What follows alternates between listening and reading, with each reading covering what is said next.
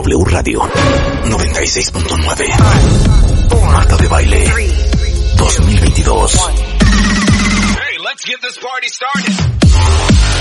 Doctores, abogadas, psicólogos, actrices, cantantes, nutriólogos, escritoras, enólogos, todos los especialistas. Todos los especialistas.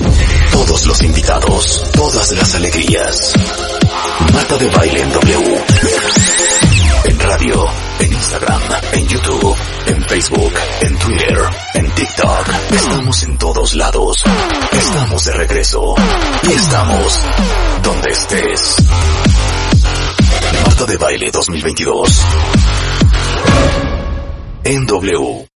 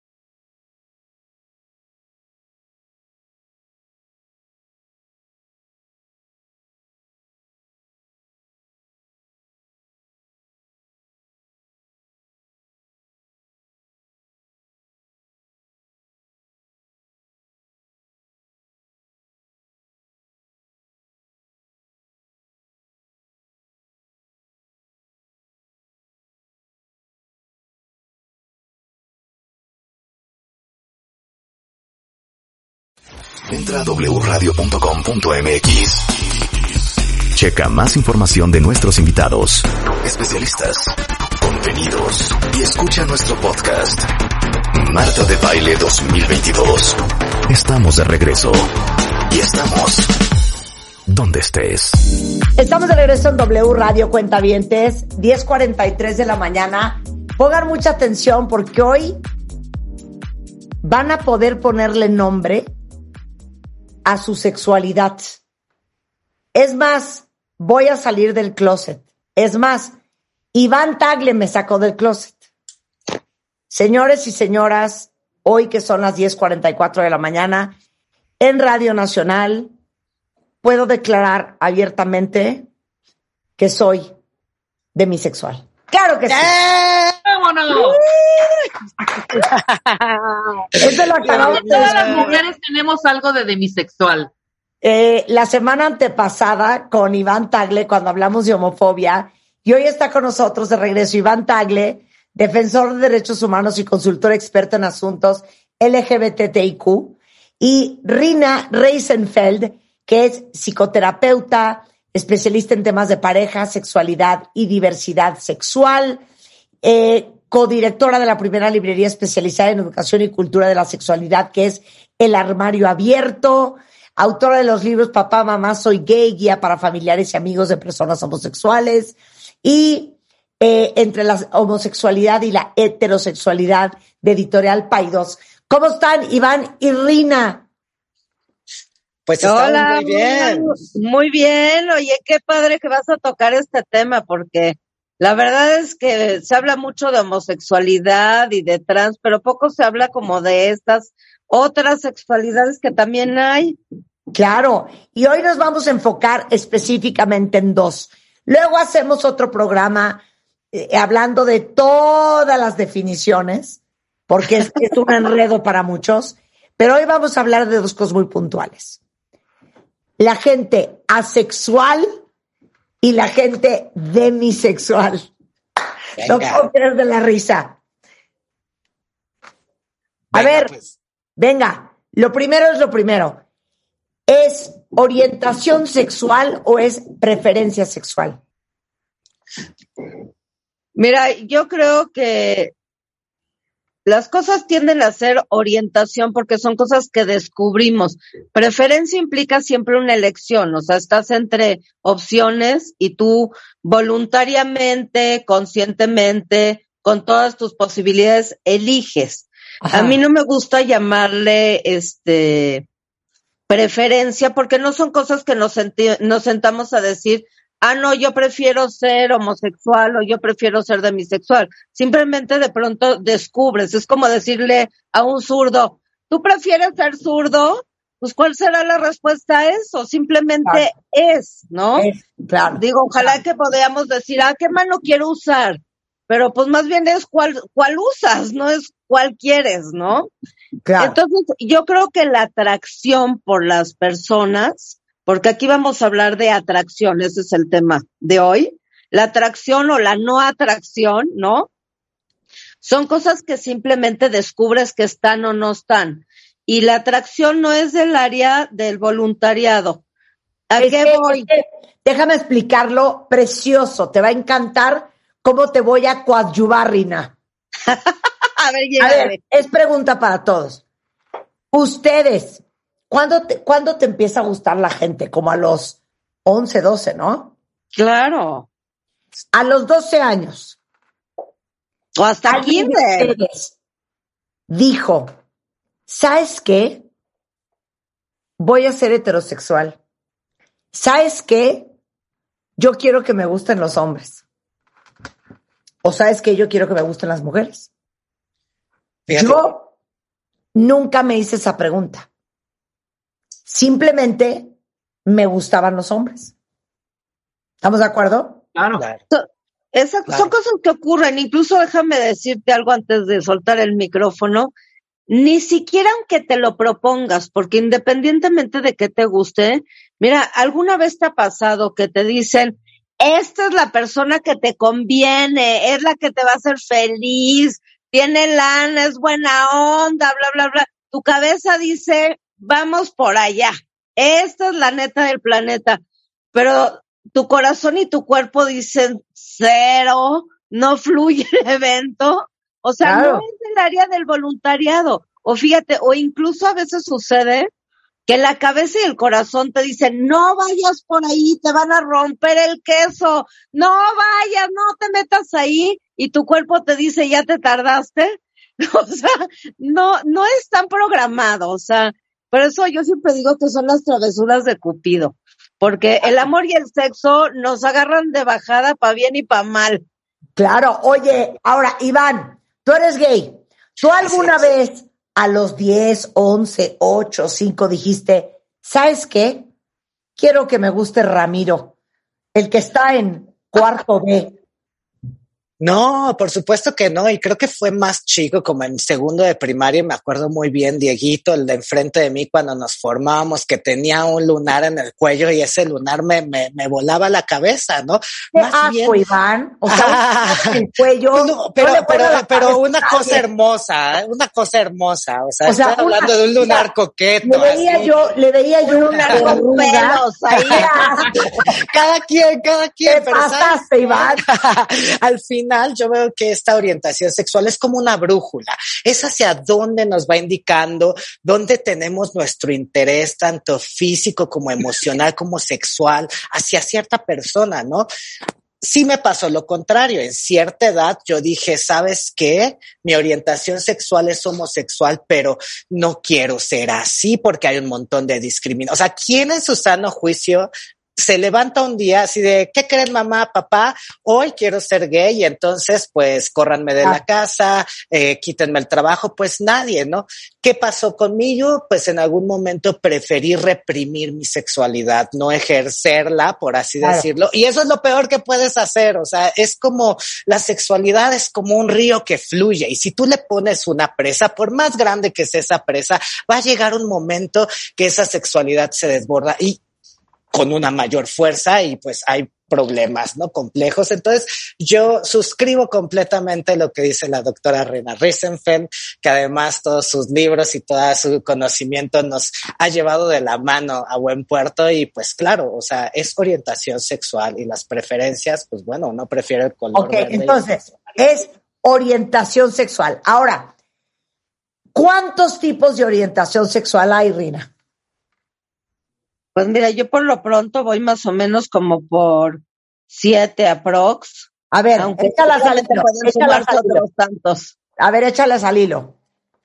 Mira, uno tiene la heterosexualidad, que es me atrae el otro sexo, como te pasa a ti. Otra es la homosexualidad, me atrae el mismo sexo. Luego tienes gente que es bisexual, que puede sentir atracción tanto por un hombre como por una mujer. Luego tienes gente que siente atracción claramente por personas transgénero. O sea, le, encantan los hombres con vulva, claramente, o las mujeres con pene. O sea, el, el mix del cuerpo hay gente que especialmente le gusta. Ok, ¿y eso cómo se llama? ¿Eso cómo se llama? Fíjate que no tiene un nombre específico. Yo encontré un nombre, Kairos, quién sabe qué cosa que está horrible, pero Fíjate que eso es algo muy interesante, porque yo estoy escribiendo ahorita Papá, Mamá, soy trans, y justamente parte de lo que pongo ahí es, qué barbaridad, porque pareciera que si los cuerpos no son tradicionales, no tuvieran una cabida también en el amor, ¿no? Y hay mucha gente que sí gusta de los cuerpos, mm, vamos a ponerles no binarios, por ponerlos así, o sea, no tradicionales. Ok. Hay gente que le fascinan las personas no binarias, no los cuerpos no binarios. ¿Qué es eso? Una persona, por ejemplo, le gustan las chavas que se ven masculinas o le gustan las personas andrógenas o le gustan los chavos muy femeninos, o sea, cualquier mezcla de la expresión de lo femenino y masculino, no el cuerpo, sino la expresión. Y hay personas pansexuales, que las personas pansexuales son personas que se enamoran del ser, de la persona, pero el cuerpo que tienen no le es de relevancia. Por ejemplo, hay cuerpos intersexuales también, con características diferentes, que no, hay gente que no le es relevante y si se enamora de Marta de baile y Marta de baile tiene tututún, pues decía una persona, cuando yo amo a otra, aprendo que le besas, que le tocas, que le haces a ese cuerpo maravilloso porque amo a la persona. Y si lo que tienes tu tutun, tatatán, teteten, no me es relevante. Hay personas que si no se relevante el cuerpo de la persona, si no, no fluye el evento. Y después tienes, o sea, hasta ahorita, que es más o menos lo que yo he encontrado por el momento, aunque cada una de las que mencioné tiene una gama muy importante, cada una. Pero bueno, después tenemos la asexualidad, que la sexualidad se refiere a personas que no sienten atracción. Ojo, no quiere decir que no se excitan, pero no sienten atracción hacia otra persona. Que eso es justo lo que vamos a platicar el día de hoy. ¿Cómo pasa esta cosa? Que fíjate que hoy en día es la orientación más eh, criticada porque la gente no entiende cómo hay una no orientación, por ponerlo así, ¿no? No, pero esto es bien interesante de la sexualidad porque ahorita estoy leyendo en BuzzFeed 25 celebridades que son asexuales y están orgullosas de serlo. Y entre ellas sale Tim Gunn. Ubican a Tim Gunn porque él salía en Project Runway con Heidi Klum. De hecho, un día entrevistamos aquí en el programa a Tim Gunn. Tim Gunn dice que él lleva 50 años sin tener sexo y que en realidad el sexo y la atracción por otra persona es algo que no le interesa. siente que está mucho más allá de eso. Y hay una lista muy grande, está Morrissey, está Isaac Newton, está eh, Emily Bronte, está Janine Garófalo. Entonces, hay mucha gente que se declara sexual. ¿Saben quién yo creo que era sexual? Michael Jackson. Ah, claro. Puede ser, puede ser. Hay mucha yo siento que Michael Jackson era sexual. Que ojo, la gente sexual puede tener atracción intelectual, este, algunos romántica, algunos una atracción social. Hay gente que socialmente se la pasa padrísimo con X personas.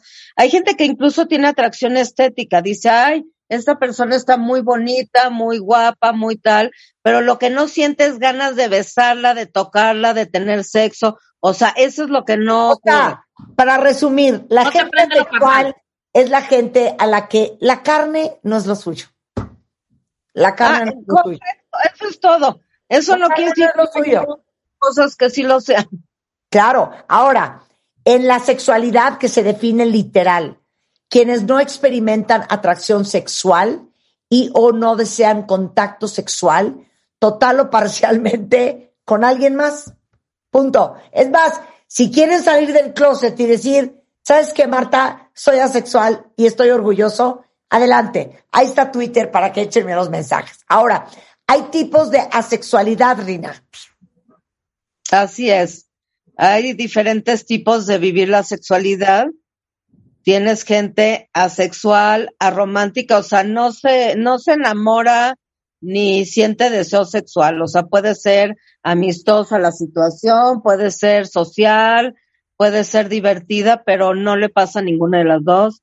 Hay gente que es asexual romántica, o sea, sí se puede enamorar, lo que no le viene bien es la carne, como bien dijiste. Pero el amor, si le fluye, ahí hay gente que pone la de mi sexualidad también, que esa la vamos a hablar después, que es un renglón de la sexualidad, que es gente que solo siente atracción sexual por alguien que, que sí siente un deseo, o sea, por alguien que sí se clavó.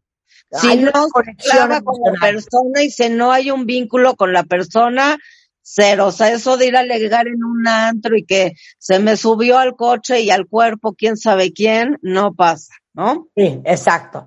Y luego asexuales birrománticos y asexuales homorománticos. Pues eh, lo pones igual, en, en gente que, que, se clava románticamente, ya sea hacia un sexo o hacia el otro, pero sí experimenta la parte romántica. Claro. Luego tienes la sexualidad, que se refiere, sí, por eso te digo que vamos a divertirnos, que se refiere a personas que solo sienten atracción por personas que acaban de, de conocer. Y en el momento en que las conocen un poquito más, pierden el deseo. ¿Cómo se como en el eso? metro, es como en el metro, ¿no? Cuando pasas de vagón dices, me enamoré de Valderas a Cuauhtémoc, pero en la otra ya no, me bajo. Oye, a ver, pero ¿cómo se llama eso? Fray sexualidad. Solamente es gente que le encanta en el antro, en no sé quién, ahí sí todo fluye muy bien.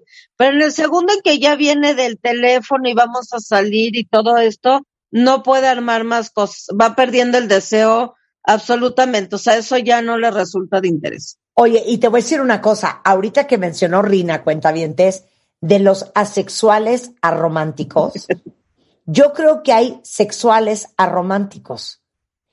Yo conozco mucha gente Claro, Totalmente. que no se enamora. claro. O sea, que de verdad no, no entiende el concepto de enamorarse. A ver, güey, pero sales con ella. Neta, ¿no estás enamorado? No. Claro. O sea, si se larga esta vieja mañana, ¿te da igual? Pues sí, un poco sí. O sea, que no se enamoran, que no se enamoran. Claro. De hecho, en el momento en que si llega a aparecer el amor, hay gente que se le desaparece el deseo.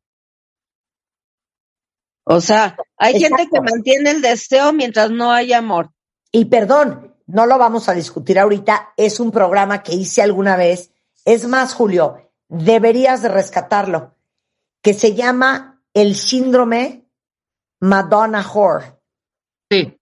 que son los hombres que no pueden tener sexo perro, fuerte, perverso, cañón con la mamá de sus hijos. Pero Marta, ni sexo. Yo Se llama- conocí, yo se conocí una pareja, claro, una pareja así que es eh, fue impresionante. Se acá terminaron divorciando, efectivamente, pero sí. O sea que en cuanto ella fue mamá, ya se acabó, íncate perra. Eso ya se acabó. Se acabó, se acabó, claro. Oigan, creo Muy que es importante también para Sí, va. todos los que nos están escuchando, justo que eh, reflexionemos y hablemos sobre esto y no patologicemos, ¿no? Porque de repente luego vamos así de, es que eso es una enfermedad, estamos mal. A ver, para eso hay sexólogas como Rina y programas como este que precisamente ponen en el centro estas discusiones para reconocernos y para escucharnos. Entonces, todo con libertad, todo con eh, consensuado y pues no patologizar, porque si no luego se dan estas terapias de conversión. Oye, nada. Eh, Claro, totalmente. Vamos a hacer Pero una mira, justo, Espérate, no, justo espérate, déjame Rina. decir algo de- A ver, dilo, dilo. El, el, el chiste con todo esto, justamente, es avisar que uno es así. Porque aquí, por ejemplo, en la que mencioné la fraisexualidad, el problema es que de entrada parece todo el interés del mundo, la otra persona se hace una expectativa y luego es bye. Entonces, es, todo es muy válido mientras podamos anunciar cuál es nuestra postura. O sea, es válido decir, mira, estoy en un antro y lo único que quiero yo es una noche, ¿no? O sea, Claro, eso, eso es como, para mí está muy bien así y entonces la otra persona ya decide. ya ajusta su expectativa si le late o no le late el asunto. 100% Rita, sabes que tienes la boca llena de razón. Lo que no se vale es que te prometan la boda y luego ya no te vuelvan a hablar. Oigan, a ver, les voy a hacer una pregunta a todos en Twitter. ¿Quién podría, o sea, sin problema alguno, eh, no volver a tener sexo de aquí hasta que se muera? Wow. A ver, esa es pregunta para todos, cuentavientes. ¿Quién podría no volver a tener sexo hasta que se muera sin broncas? O sea, ley seca, ley seca. A ver, contéstenme en Twitter al volver, no se vayan. Escucha todos nuestros playlists y contenidos en Spotify. Búscanos como Marta de Baile. Marta de Baile 2022. Estamos de regreso y estamos donde estés. Estamos de regreso en W Radio. A ver, estamos ahogándonos de risa porque les pregunté ahorita en Twitter, ¿quién de ustedes podría no tener sexo de aquí hasta que se mueran? Un cuentaviente, ¿quién fue? Me dice, ah, no, yo sí podría no tener sexo de aquí a que me muera, pero me tengo que morir en los siguientes cinco minutos. Exacto.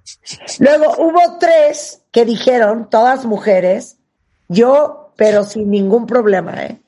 De ahí en fuera, todo el mundo dijo de ninguna manera. Sí. Yo no puedo no tener sexo aquí hasta que me muero. Estamos hablando con eh, Rina Reisenfeld, de psicoterapeuta, especialista en temas de pareja, sexualidad y diversidad sexual, sobre qué es ser asexual, que ya les explicamos, que es gente que no tiene atracción sexual o erótica hacia otras personas. Entonces, como resumimos, la carne, pues no es lo suyo. Y luego está con nosotros Iván Tagle, que es defensor de derechos humanos, consultor experto en asuntos LGBTIQ, y es demisexual, como yo. Entonces, ahorita, Rina les va a definir qué es ser demisexual, porque van a darse cuenta de la cantidad de ustedes, hombres y mujeres, que son demisexuales y no lo sabían. Maestra, demisexualidad, adelante. La demisexualidad la podemos decir que se refiere a personas que solo sienten atracción sexual por personas que tienen un vínculo, una conexión, este puede ser romántica, puede ser de personas, pero no les pasa con gente fortuita que no conocen, eh, incidental, accidental, no sucede. Tiene que haber una conexión con la persona de alguna manera, una intimidad. ¿No? ¿Cómo lo vives tú, Iván? A ver, ándale, tú cuenta, Iván, ¿cómo te diste cuenta que eras demisexual? Bueno, fíjate que ha sido todo un proceso y tiene que ver con un proceso actual. O sea, esta parte de la de mi sexualidad no, no se había discutido sino hasta por ahí de los 2021, cuando la hija de el gobernador de Nueva York se declara demisexual, empieza un boom sobre eso y también se empieza a hablar mucho más, ¿no? Por ahí de los 2000 se empieza. Entonces, en el grupo que tenemos de YAG México, que es esta organización que se encarga de la defensa de derechos LGBT, trabajamos con muchos jóvenes y cada vez más los jóvenes empezaban a reconocer en todas estas otras orientaciones y yo decía, ¿qué? Si solo existe lo gay y listo, lesbianas, bisexuales y párale de contar. Hasta que llegó una persona y me comentó que él era demisexual y me comentó que era y me explotó la cabeza. O sea, fue así de, ¡Ah! ¿soy yo? ¿Y soy yo en qué sentido? En que para mí es muy importante tener este vínculo emocional, ¿no? Y no nada más lo sexual. Yo necesito relacionarme con esas personas en, en lo afectivo para tener esta relación sexual. Les voy a poner el claro ejemplo.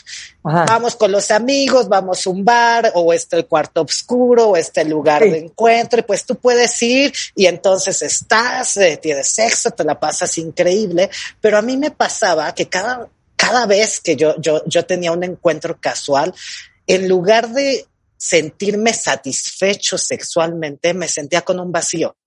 Un vacío que lo fui descubriendo en algo que yo le llamo el bed and breakfast. O sea, sí. necesito yo ese bed and breakfast. O sea, la persona que conozco, la conozco porque me llama la atención, por supuesto, sí su físico, pero también conozco y reconozco a la persona que nos puede aportar algo. Y ese algo para mí es increíble. Cuando yo tengo ese, ese lazo emocional, puedo ser la más puerca en la cama sin ningún problema, ¿no? Y además tengo toda la confianza literal de poder ir negociando con esa persona y amo dormir de cucharita. Y entonces de repente en estos encuentros rápidos, eh, sexuales y casuales, cuando se iban, pues era como, pues abrazar la almohada y, y, de repente yo, yo sentía que faltaba algo más. Ahora, quiero decir que esta parte, ni de mi sexualidad como persona homosexual, ¿no? No quiere decir que voy a entregar un anillo, ni que me voy a casar, ni, ni nada como muy en, en una cuestión. No, pero tiene que haber una conexión emocional. Exactamente. Claro. Y así con una, con, o sea, literal, yo digo, mis sex friends tienen que ser realmente sex friends, ¿sabes? Un amigo, realmente sí. lo quieres, lo apasionas, compartes, ¿no? Y en la parte sexual, pues vuelas, ¿no? Entonces, en ese sentido, voy descubriéndome de mi sexual, pero además increíble porque en las apps de ligue, para mí fue una manera mucho más sencilla de poder conectar con otras personas demisexuales, porque ya veían que me pongo de mi boy o las de mi girl. Entonces, pues ya saben que cuando salen contigo, ¿no? La expectativa es o ese bed and breakfast o la chelita, no solo ir y vamos a la cama y eso, porque sí, creo exacto. que mi erotismo tiene que ver con la gente. Entonces, a ver, cuentavientes, quiero que salgan del closet los demisexuales. Demisexual son aquellos que se sienten atraídos afectiva y eróticamente solamente hacia alguien con quien han formado un vínculo o conexión emocional. A ver, tú ya te echaste la alberca a nadar. Yo les voy a decir que soy demisexual desde chiquita. Yo me acuerdo, y seguramente muchos de ustedes harán clic con estas historias, ¿se acuerdan la época, Rebeca, Rina, que íbamos a Acapulco? Sí. Los Acapulco iban un chorro de extranjeros. Habían canadienses, habían noruegos, habían eh, finlandeses, franceses, gringos. Entonces íbamos al Baby o al Magic, ¿no? Sí. Entonces, pues mis amigas, tendríamos 18, 19 años, pues habíamos conocido unos canadienses en la playa. En la noche en el antro, no habían dado la una, cuando ya todas estaban besuqueando y fajoteando con el muchacho en cuestión. Claro. Y yo sentada echándome una conga, güey. Y entonces me decían, hija, está guapísimo. Se llamaba Paul el fulano. Oye, está guapísimo. Güey, dátelo. Y yo, cero. ¿Por? Pues, güey, ¿yo qué tengo que ver con ese güey? Yo, yo qué sé qué, qué gallina puso ese huevo. No había manera, manera, manera. Y siempre, siempre fui así.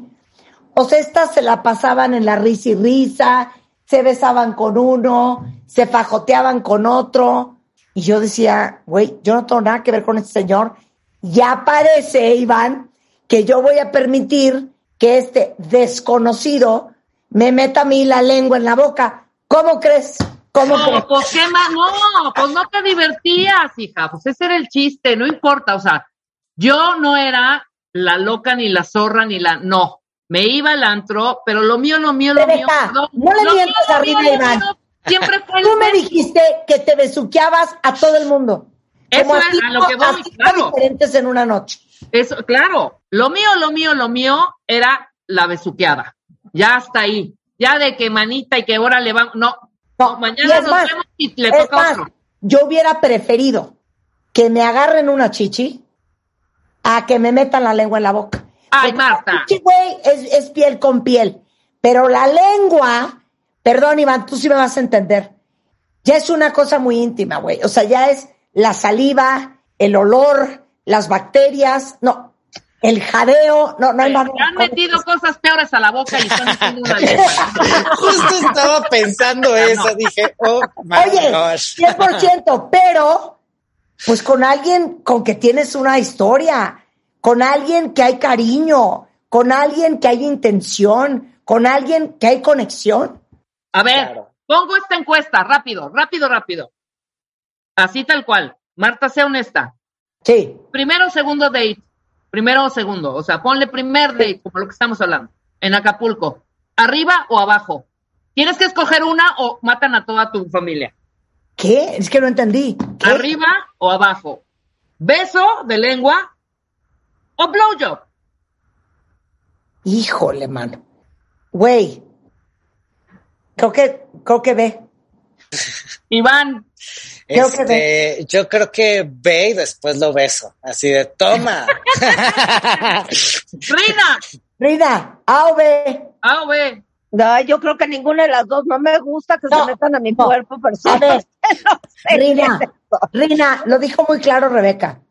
A o B o matan a toda tu familia. Sí, tiene que ser a fuerza. Primer date. Beso y le, le muerdo la lengua para que la saque. Guácala. Oye, Ah. pero al final. Ah, Yo A 100%. 100%. Uy, hija, ¿de qué esto es muy serio. Mira, la Eso no se le niega a nadie, es como un vaso con agua. Mira, Tere No, dice, mana, Tere dice, mana, por A fin. mí no me gusta que se metan a mi cuerpo por ningún lugar. eh, gente que, que desconozco, que está en un antro, que quién sabe quién. Ok, entonces eres demisexual. Entonces eres Ah, demisexual. Mira, Tere dice, ¿Eh? yo también, mana, por fin hay un término para definirlo. Eh, alguien más dice, Cuando iba yo a Acapulco, nadie me besuqué con nadie. Mientras tanto, mis amigas dándole con todo. Mira, tengo 53 años y nunca he tenido un encuentro casual. Ahora entiendo por qué. Pues eres demisexual, hija. Y aparte, hay muchos hombres también, ¿eh? Que son demisexuales. ¿No? Por supuesto, por supuesto. Y sabes, algo que a mí me, me, me llegó también a, a, a saltar, ¿no? Porque ya una vez que vas identificando sobre el concepto, algunas de las características, acciones hacia dónde te ves atraído, me pasaba que estaba en una relación un poco poliamorosa, es decir, podíamos y teníamos un arreglo de poder salir con otros chicos, pero había una, una relación este, y un vínculo emocional muy importante, pero él sabía que era yo demisexual. Entonces, algo que le preocupaba a él era, ¿sabes qué? Es que yo puedo ir y puedo tener relaciones sexuales con alguien más y no hay bronca. Pero si tú vas a con alguien más, yo ya sé que tú eres demisexual y vas a establecer un vínculo emocional Claro, con esa persona y ahí yo sí tengo bronca. Entonces se dan cuenta cómo a- aún así los demisexuales podemos tener una vida poliamorosa, ¿no? Este, o monogámica. Pero tú lo pero- dijiste muy bonito, Iván. Si yo tengo conexión, Claro. o sea, me puedo dejar ir con todo. Claro, claro. Pero si no, no. Y aparte te digo una cosa. Yo pienso, para los que somos demisexuales, que le damos, no sé, un, un gran valor a las emociones. Somos gente muy emocional. Y te digo una cosa, yo sí soy de las que es que si te besuqueo y te zafarrancheo, voy a acabar enamorada de ti. Entonces no voy a tomar el riesgo a, ¿qué pasó, Marta? No, pues ya no me habló, güey. No, ni muerta. muerta, ni Claro. muerta. Claro, ¿Estás y de sabes acuerdo? qué? Que otra de las cosas ahí también veo mucho en la gente, a veces mucho la gente tiene miedo a los sentimientos y los di- disasocia completamente de la sexualidad, como si la sexualidad no tuviera que ver con la parte erótica y la parte erótica también tiene que ver con esa conexión, este desafío, Claro. este aprender del otro, este trato, ¿no? El Claro. conocer. Pero te digo una cosa, también debe de ser súper divertido los que no son demisexuales, que pueden separar el corazón de la emoción, digo, de, de- del sexo, y que se la pasan como Rebeca. ¡Qué envidia! ¡Qué envidia! Yo tengo, yo, yo quiero esa capacidad y le digo 100%, habilidad 100%. Pokémon porque me encantaría también esa parte, pero pues lo mío, lo mío es eso, ¿no? Y, y Claro. sí, tengo estos amigos. Edgar, te saludo, Edgar Segura, que es el gurú de sexo para mí y me da envidia porque de repente tiene esta capacidad y uno y otro y otro y otro y, y- y- y- yo no, pero pues nuevamente comprendo mi sexualidad desde este espectro, ¿no? Y eso me ha dado mucha paz, ¿eh? Porque antes de comprender que yo era demisexual, yo pensaba que yo tenía un problema con mi sexualidad en que veía a todos mis amigos, ligue, coge y todo, y yo así como, ¡ah! o sea, parece que soy Carrie Bradshaw, pero no me quiero casar y tam, o sea, ¿sabes? O sea, quiero mantener estos vínculos afectivos y emocionales más allá de solo una cuestión, Claro, porque las claro. personas sí creo que nos pueden aportar mucho en la vida. Ok, a ver, voy a hacer una pregunta. Rebeca, ¿podrías acostarte con alguien que conociste en la borrachera, en un antro, hoy en la noche? No, pero besuquearme y fajotearme sí. Mentirosa, mentirosa. No, no, fajotearme y besuquearme y ahí sí. Ahora, Es Si que, a ver, a ver, espérate. No, no, no, espérate. Está muy cañón lo que acaba de decir Rebeca. Rina, pon atención porque te voy a hacer preguntas al final. venga, Dijo Rebeca, fajotearme y besuquearme. sí. Y ahí, Ahora, fíjate lo que voy a decir. Qué chistoso que lo digas así. Porque, ¿por qué le das a la penetración ese peso tan importante? porque volvemos a lo mismo. Tengo una parte, una parte también. Zorra. Sí, sí, por supuesto, no. Y yo sé Porque, que me voy a clavar. porque, no- perdón, la penetración me parece que es como un poco lo de menos. No. Lo demás, es no. la besadera, hija. ¿Por qué crees que que las no. prostitutas no besan? Mira, ve, ve cómo A ver, lo dice. Rina, ayúdanos a porque aclarar. aquí hay esto. Entonces, ¿qué soy yo y qué es Marta? Porque a mí, de verdad, esa parte ya súper íntima de fuera ropa, fuera el calzón, bájate el calzón y todo ese rollo, para mí esa parte sí es súper ritual, güey. Sí Es que muy para mí íntima. se me hace cero grave esa parte. No, a mí no. Me parece yo creo que gravísimo, antro, lengua en la boca. ¿Eh? Yo creo que no se trata de convencer a nadie, se trata de escuchar justo estas diversidades. Hay gente que los besos le parecen algo que sí puede compartir y ya quitarse la ropa, como dice Rebeca, le parece más íntimo. Hay gente Sí. como tú que le parece más íntimo una besuqueada y quitarse la ropa le parece algo que podría suceder y ya. Pero Sí, justo sí, no se trata de que haya una buena o que haya que convencer a la gente que esta sí, esta no. O sea, creo que la sexualidad tiene mucho que ver con justo estos tonos. Son, son Claro. un millón de matices de lo que cada uno de nosotros permite o no. Yo te puedo decir que yo podría permitir, digamos, si no estuviera en pareja, un faje. a Yo fajar me parecía muy bien, pero que se metan a mi cuerpo, a mí me da fuchis. Sí. No, pero ¿cómo fíjate? Y pero- pero fíjate bien, sería más fácil este una penetración a mí también. Claro. este, a que me metan la mano o que sea con la boca algo, o sea, son cosas de cada uno de nosotros, o sea, a mí no me gusta que se me estén acercando personas que, que yo no sé, la otra vez se estaban burlando de mí porque eh, cuando todavía salíamos a, a lugares, Oh, a uno de esos, este, ¿cómo se llama? Que te bailan. Ah, Un de stripper. esos antros que te bailan, los table, strippers, eso. table. Ajá. de table, de table de strippers, de mujeres, de hombres y tal. Yo me siento y cuando empieza el show, hago una carota y pongo una silla delante de mí y no sé qué, y me dice una amiga, ¿qué pasa, no? y le digo, a mí no me gusta que se me acerquen, lo puedo disfrutar mucho allá. No me gusta la gente que se me acerca sudada a bailarme ni a ponerme la pompa en la cara, ni le quiero meter dinero y me dice, ay, la sexóloga. Digo, la sexología, yo arreglo problemas de la gente. Eso no quiere decir que en mi vida personal todo se vale. No se vale todo en ninguna persona.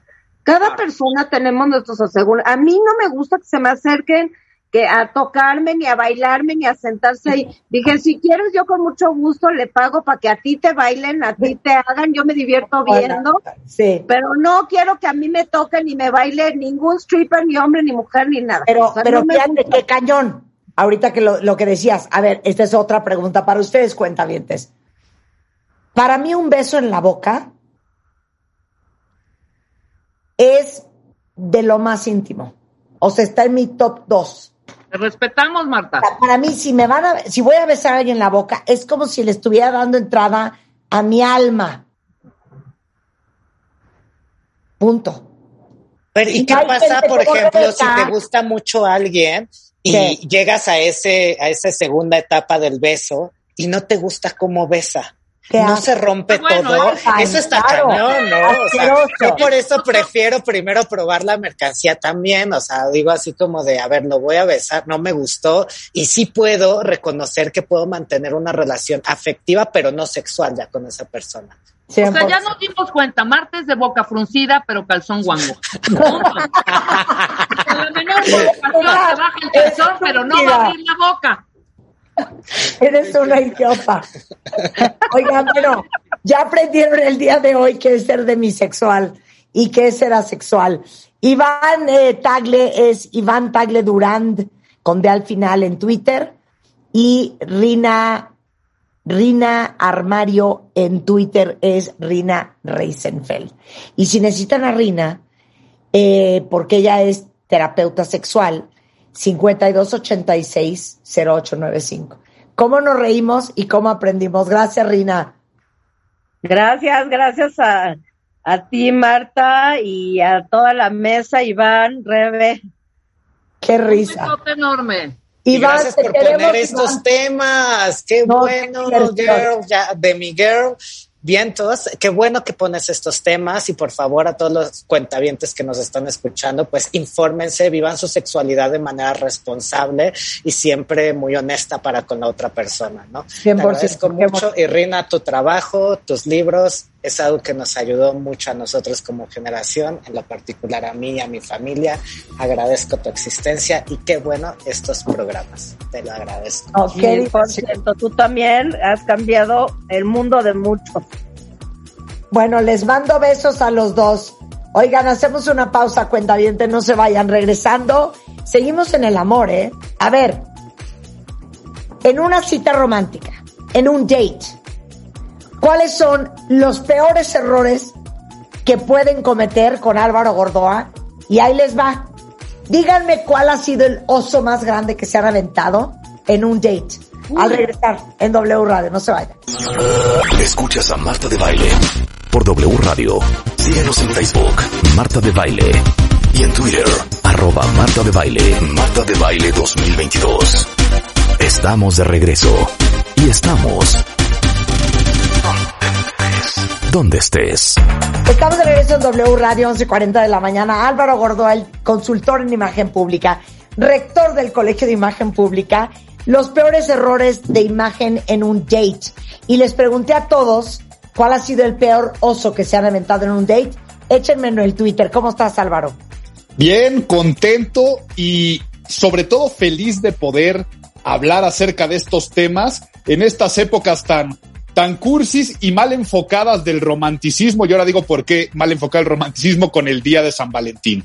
Oye, déjame leerles unas estadísticas que se van a traumar, cuentavientes. Hay una encuesta que hizo la app de citas Babu, Badu, que dice que nueve de cada diez personas no volverían a salir con alguien que habla mientras mastica o es grosero con el mesero. Claro. Que la gente que es grosera con el mesero, bye, bye. Cuatro de cada diez mujeres no les gusta hablar de sus intenciones sexuales en un primer encuentro. Seis de cada diez no volverían a salir con alguien que se echó un speech eterno sobre su ex en el primer date. Ocho de cada diez mujeres piensan que el primer beso les dirá todo lo que necesitan saber sobre una relación. Cuatro de cada diez hombres creen que las citas son mucho más difíciles ahora que antes. Y seis de cada diez personas confesaron que se han ido a medio date después de un mal aliento porque no paraba de hablar o porque no les gustó nada. ¿Qué tal el horror?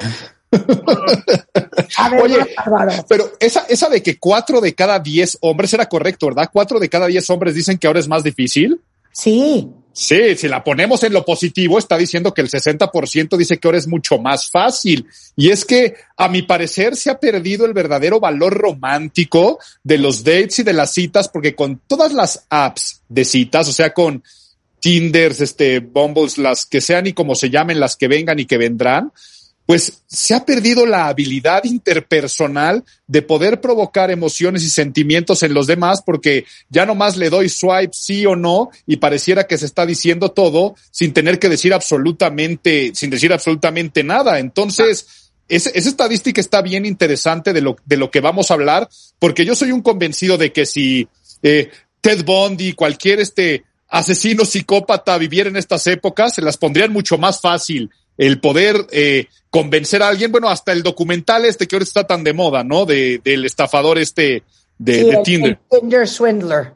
Correcto, ¿no? De, de cómo se ha perdido la habilidad de lo que era todo el proceso romántico de galanteo y, y demás. Entonces, entendamos claramente lo que es un date, dicho en español, una cita romántica y no, y no nos perdamos la parte, no sé por qué desvirtuamos la palabra romanticismo y romántico con pensar en cursilería. Pensamos en que el romántico nada más tiene que ser en el 14 de febrero, día de San Valentín, y pensamos en cursilerías de eh, la cajita de chocolates, la flor, el globo, y que eso ya tiene que ser una cuestión romántica. Y hay que entender que el romanticismo como tal, visto como el movimiento cultural que se dio a finales del 17, Fue un movimiento que lo que pensaba era darle prioridad a los sentimientos, así de sencillo. Venía a romper con la ilustración, que era totalmente racional y objetividad, y Ajá. por supuesto también con el neoclásico, que era seguir las reglas. Entonces el romanticismo es, seamos libres, seamos muy subjetivos, y lo más importante es cómo te sientes y qué haces sentir a los demás y cómo expresas tus sentimientos. Entonces. Una cita romántica, en lo que tenemos que enfocarnos es en lo que va a sentir la otra persona, no en lo que va a pensar. Y lo que va a sentir, por ejemplo, desde hacer reír a la otra persona es un sentimiento, como hacerte sentir cómodo, cómoda, como hacerte sentir en confianza, en empatía, en simpatía y en concordancia, que los dos corazones estén totalmente sintonizados. Y ahí es donde se nubla la razón, porque la razón es la que empieza a decir, es que no es mi tipo, es que a mí me, es que está más alto o más alta que yo, es que me llevó a comer a un lugar X o me llevó a comer el otro. Cuando hay emoción, no importa si son los tacos de la esquina, si la otra persona no es tu tipo, terminas en un proceso de enamoramiento. Entonces, por eso es bien importante el enfoque romántico de lo que importa es exaltar emociones. ¿Qué pasa si la persona huele mal, como decían en el estudio? Claro. Si la persona, si la persona se pone a hablar de su ex, si trata mal al mesero, si eh, únicamente piensa que todo gira alrededor del dinero, pues normalmente van a ser sentimientos opuestos a lo de esto que estamos hablando de concordancia, empatía, y es tan sencillo como me caíste bien, y sí, finalmente con un carácter de establecer una relación interpersonal de carácter romántico o ponle hasta sexual o de lo que sea. Entonces, si enfocamos cuáles son los principales errores, son errores que los seres humanos hacemos pensando que tenemos que despertar ese sentimiento y que ese sentimiento va a ser el positivo cuando es todo lo contrario. Pongo el principal ejemplo de cosas que han venido cambiando. La mujer no invita a salir. Eso antes se pensaba que iba a despertar el pensamiento de que la mujer era este, muy casquivana o fácil o que cómo era posible que la mujer se tenía que desear. Otro, que tenías que ser impuntual como mujer en una primera cita, porque así lo que ibas a generar era la cuestión de que te dabas a desear, ¿no? Claro. Eh, este, entonces, el ser humano al día de hoy sigue cometiendo ese tipo de errores. Ejemplo, el que llega a padrotear de tráiganme su botella más cara sin ver la cuenta y le trueno los dedos al mesero porque Me- yo soy... Me largo, me Te largo. largas. Me largo. Seguramente es imbécil, lo está haciendo porque piensa que está provocando un deseo hacia su persona, poniéndose en un pedestal de que soy superior porque tengo más dinero o porque tengo mayor capacidad jerárquica.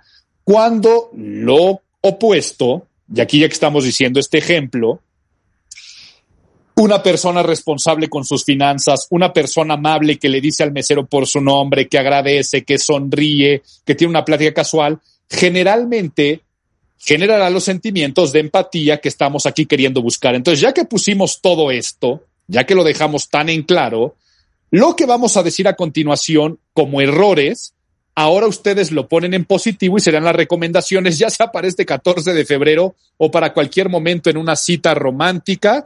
Y vamos entonces con el primer error. Y el primer error es no provocar el sentimiento con antelación de deseo. ¿Qué es esto? No hacerle sentir a la otra persona que tú deseas salir con él o con ella porque se gustan, porque se agradan. Como digo, al día de hoy es tan sencillo como darle swipe a la derecha o a la izquierda para decir quiero salir contigo, no quiero salir contigo. Por lo tanto, ahora imagínate que es a la persona de la oficina, al compañerito de la universidad o a la persona que quieres invitar a salir, el simple hecho de decir cosas como, oye, a ver si comemos el viernes, a ver si cenamos algún día, no le estás metiendo el sentimiento de deseo, de interés a la otra persona. Estás poniendo como prioridad la cena o, oye, y si vamos al cine, estás poniendo como prioridad la película y no a la persona. Por lo tanto, para que una cita sea romántica, desde que invitas a salir, tienes que poner a la otra persona como el objeto de deseo y de prioridad. Entonces, es la diferencia entre decir vamos al cine a decir desde hace mucho tiempo quiero pasar tiempo contigo. Quiero invitarte a salir. ¿Qué tal si vamos al cine? Estás poniendo como prioridad a la persona y al cine como pretexto y normalmente hacemos todo lo opuesto. Normalmente lo que hacemos es decir, oye, es que me dijeron de un restaurante que está buenísimo, ¿qué tal si vamos a comer? Estás poniendo como prioridad al restaurante y no a la persona. Entonces, mandarle un mensajito de texto diciéndole, eh, me encantaría poder comer contigo porque disfruto mucho tu compañía. Ahí está diciendo, me da igual el lugar al que vayamos, lo que me importa eres tú. Entonces, el primer error es no poner prioridad en esa cita a la persona y dejando a la persona como el pretexto para ir a algún lugar, a alguna fiesta. Entonces, imagínate que te invitaron a una boda y no tienes pareja y te dan un boleto de más uno. Si tú le dices a la otra persona, oye, es que fíjate que me dieron un boleto de más y me sobra y este, a ver si vienes conmigo a la boda, no lo estás poniendo como prioridad. Estás, estás poniendo como prioridad la boda y que te sobra un boleto. Claro poner como prioridad es decirle a la persona, oye, me encantaría que vinieras conmigo a una boda y ahí no estás diciendo porque me sobra el boleto ni nada más. Entonces, esa es la primera recomendación, poner a la persona como prioridad para que sea romántico y date cuenta que esto no es cursilería. Claro. Segundo punto, segundo punto de errores es el que ya estaba mencionando en torno a la impuntualidad. La impuntualidad es desinterés. Cuando tú quedaste en pasar por alguien, verte en un restaurante, hasta el simple hecho de decir, este viernes comemos, y ya desde el jueves no contactarle, oye, la reservación quedó a, a tal hora, estás siendo impuntual con tus acciones y con tu palabra, por lo tanto comunicarás desinterés además de desinterés, puedes llegar a comunicar desorganización y muchas otras cosas, pero aquí estamos tan centrados en el sentimiento de que la otra persona tiene que ver una emoción de deseo y de prioridad. Por lo tanto, el ser extremadamente puntual va a estar reforzando el punto de que hay interés y entonces no es momento de darte a desear en esas épocas antiguas de te dejo plantado porque va a ser un gesto de desaire que no queremos generar en estos momentos. Y corte a lo que decían del mal olor. En una cita, el arreglarte, que esto pasa tanto con la pareja, ¿no? Es que ya no te, ya no te arreglas para mí, solamente para eventos, y que al principio cuando sales le echabas muchas ganitas hasta bajar de peso y ponerte a dieta, que pasa en cualquier época de galanteo. Si tú te arreglas para una cita romántica y le echas ganitas, te peinas, te perfumas, te maquillas, te pones buenos accesorios. La otra persona lo interpreta como vaya, le gusta, ¿no? Oye, y, le estoy, y me está dando importancia. Les tengo que contar esta historia porque van a llorar de risa. Imagínense la mamá de la cual yo vengo. Cuando mi hermana Eugenia tenía como 16, le dijo que si le daba permiso de ir al cine. Sí, claro que sí.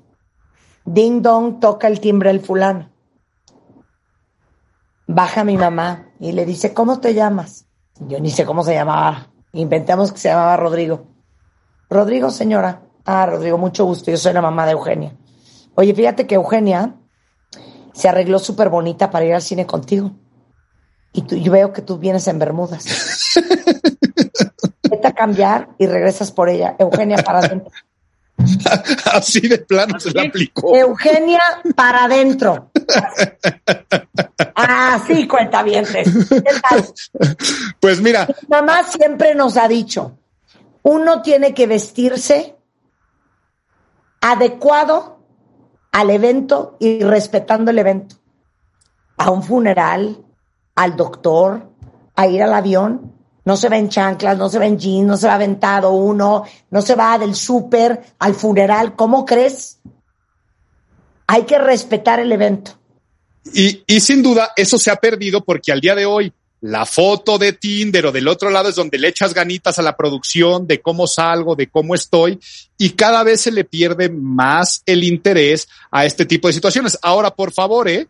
si aquí muchos o muchas están escuchando y están diciendo es que no sé cómo batear a fulanito o a menganita que me ha invitado a salir tantas veces y no quiero salir y ya no sé cómo darle más largas, pues bueno, el día que aceptes la invitación, sé impuntual, no te arregles y haz este tipo de cosas y estarás mandando el mensaje opuesto de desinterés. Pero si tú lo que quieres es provocar el sentimiento de romanticismo, parte del romanticismo es arreglarte, ser puntual y poner a la otra persona como prioridad. Por lo tanto, vamos con la siguiente. No te la. Ah, pero creo que creo que la vamos a ver después. Vas, vas, vas. No se la pasen quejándose. Al día de hoy las personas para hacerse las interesantes, por hacerse los cools, se ponen pesimistas en las primeras citas. La misma cultura de la cancelación, de la queja en redes sociales, es que todo me ofende, todo está mal, no me gustan las películas, no me gusta la comida, es que hace mucho frío, es que no soporto esta canción, es que si este lugar está de flojera, y así todo el tiempo y toda la noche tienes que tener una actitud positiva porque si no vas a lograr que el estado de ánimo siempre haya sido de insatisfacción y por lo tanto será debut y despedida, pues a nadie le gusta alguien que se la pasa quejándose de todo. Entonces, trata de tener el cerebro programado en positivo. Imagínate que la otra persona dice cosas como, ay, de entrada, uh, hay mejillones, me encantan los mejillones, y a ti no te gustan los mejillones, pensar en positivo en vez de decir el, ay, es que qué asco, no soporto nada, no me gustan ni siquiera los mariscos, ni los moluscos, ni nada del mar. Y es que. A mí sí se me saldría. qué asco. Sí. A Marta sí. Ajá. En ese momento, si a ti no te gustan los mejillones, en vez de decir qué asco, tú puedes decirle a la otra persona como, wow, este, mira, yo no soy de ese tipo de comida, pero qué padre, qué, qué es lo que te, no sé, Chancer, lo que voy a decir es una pregunta tonta, es, ¿qué es lo que te gusta de los mejillones o por qué yo nunca le haga, no sé por qué nunca le he agarrado el gusto a los mejillones? Ok, ok. Es diferente a qué asco. Yo, qué bárbaro, qué animado. yo voy a contarte rápidamente mi, mi peor date, como ya lo puso Marta rápidamente. Mi peor, peor date fue por ser también muy complaciente, ¿eh? Me dijeron, oye, vamos a comer a un nuevo restaurante donde hay esta comida molecular. Y ahí digo que sí, ¿me explico? Vamos ahí. Llegamos, ya primer date, super cool, no sé qué. Y todo esto es una comida muy rara. Quienes hayan probado, la, hayan tenido la oportunidad de ir a un restaurante de comida molecular, hijo mano, de entrada no se entiende, ¿no? O sea, el menú no lo entiendes. Entonces yo pedí una sopa de jitomate rostizado, ¿no?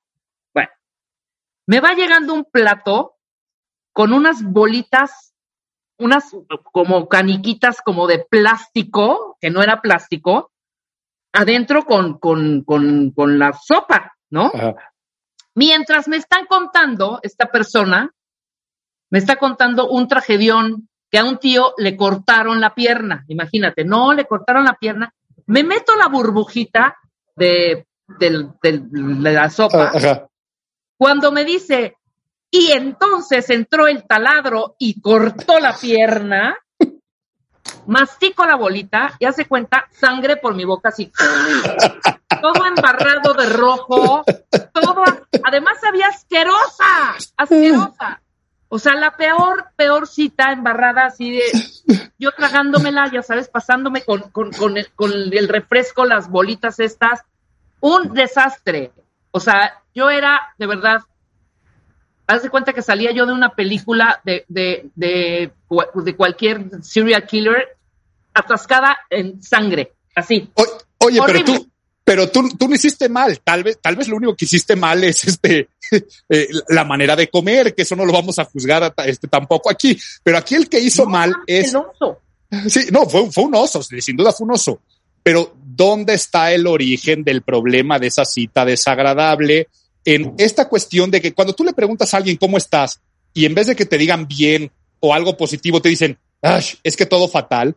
Eso en las citas normalmente se convierte en una competencia de quién está más fregado, a quién le va mal, a quién le está yendo peor, quién sufre más, quién ha tenido peores decepciones. las pláticas se convierten en temas negativos. Entonces, este individuo no tenía por qué estar contando la anécdota de la amputación. Cuenta, claro, ¿quién cuenta la amputación de una pierna de un tío en un primer date? Ajá, que, que es, todo eso es, ten mucho cuidado con la plática, porque la plática normalmente se va a las cuestiones negativas, a tus filias y sobre todo fobias en cuestión de quejarte de temas políticos, quejarte de temas sociales, eh, de lo que puede estar llegando a pasar en el mundo, de tus opiniones en torno a fulanito o a menganita, pero esto también termina siendo de las decepciones amorosas. Entonces, no hablar de ex, no hablar de problemas económicos, no hablar de problemas del mundo, no hablar de problemas personales. ¿Por qué? Porque estamos en cita romántica y recordemos que los sentimientos que queremos provocar son sentimientos positivos. Sé que es natural y es humano, entonces enfócate en lo que está bien de ti, del mundo, de la situación, de si la comida, como tú decías, esta sopa está asquerosa y nunca había probado comida molecular, el jitomate moleculizado, como se vaya a llamar, lo conviertes en algo divertido, en lo positivo de la, de la experiencia, porque si no se convierte en queja tras queja tras queja. Y aquí, por favor, esta no tenía pensado decirla, pero si te llevan a comer, come. Por favor, come. No, no. No, no sean payasos. Sí, no sean payasos, exacto. Sí. Pidan el cabrito, hombre. No hay nada peor que querer agasajar a una persona, llevarlo en un restaurante y que se la pase quejándose. Y dentro de la queja, el ser piqui. Y el piqui puede estar en todo en esta vida. Pero estas personas que en las primeras citas empiezan a... No, es que en este lugar me puedo sentar mejor viendo para el otro lado porque en esta silla no me gusta sentarme. Oiga, me puede traer el platillo, pero tiene este cebolla, eh, le puede quitar y se la puede Ah, no, cambiar ese- por no sé qué. yo. Y Esa la salsa, le pone la salsa a un lado, pues entonces no vayan a un restaurante donde existe un chef que hizo toda una creación. Una cosa es ser intolerante a un Bueno, por alimento, eso a mí me el gusta respeto. McDonald's. Bueno, por eso a mí me gusta McDonald's. Exacto.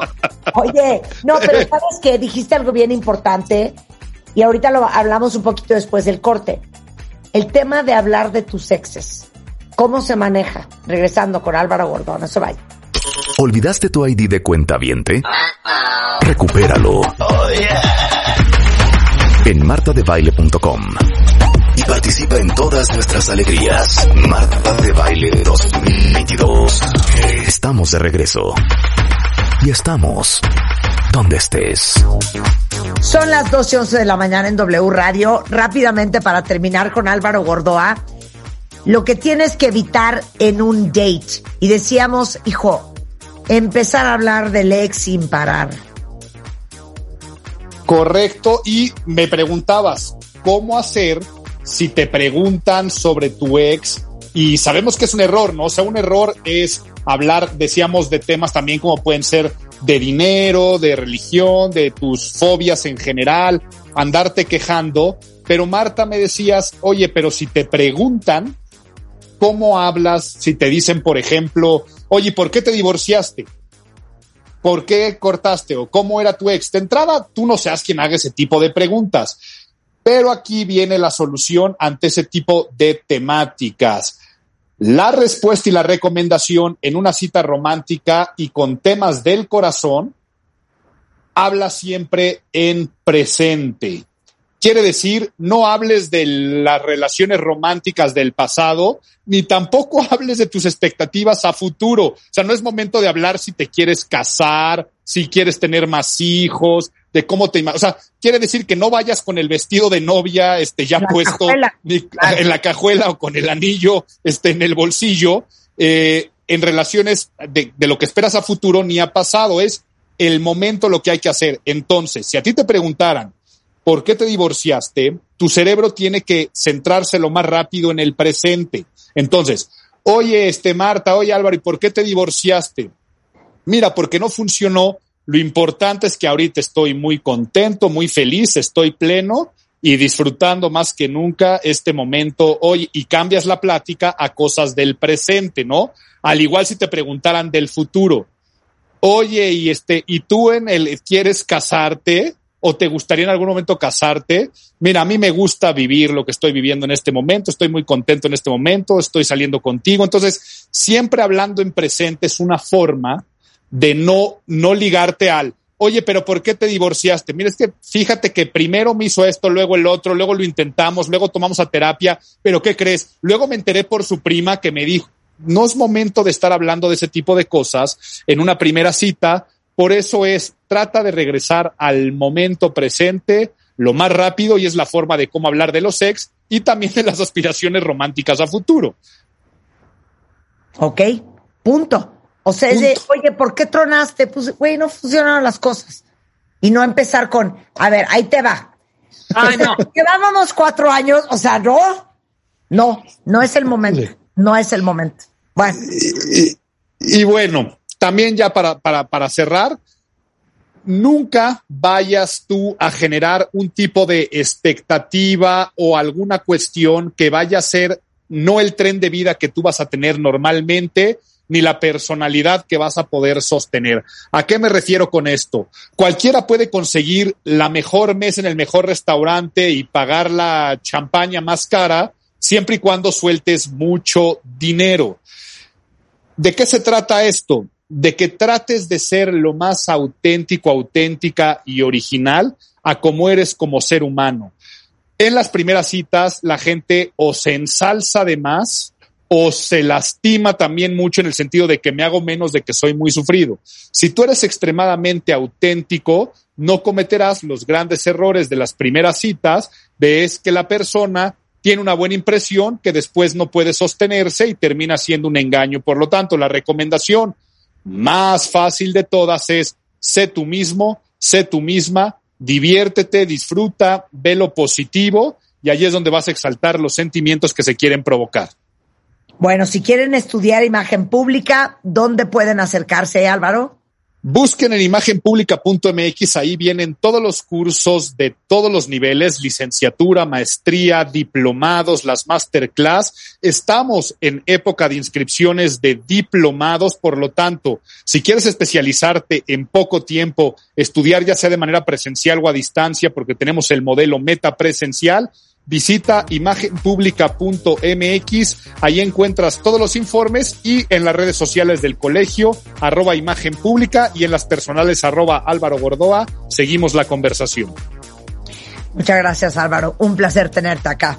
Eh, oigan, eh, les hemos dicho una y mil veces que nadie nos enseña a ser papás, pero imagínense contar con una herramienta que los llevara paso a paso para sobrevivir y recordar el primer año de tu recién nacido, como Dios manda bien organizado.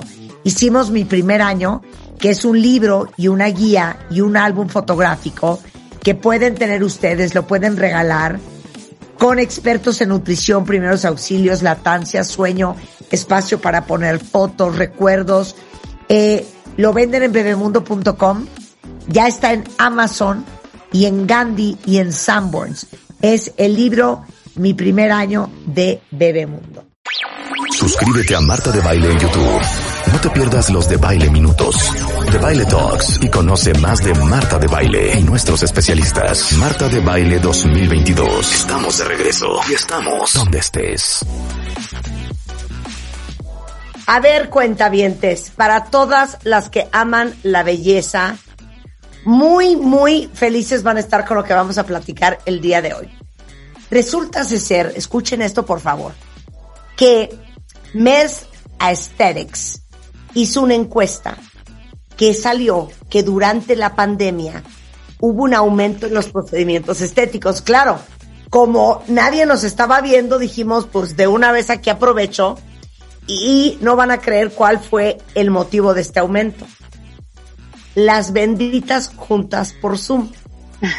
Y se le denomina efecto Zoom.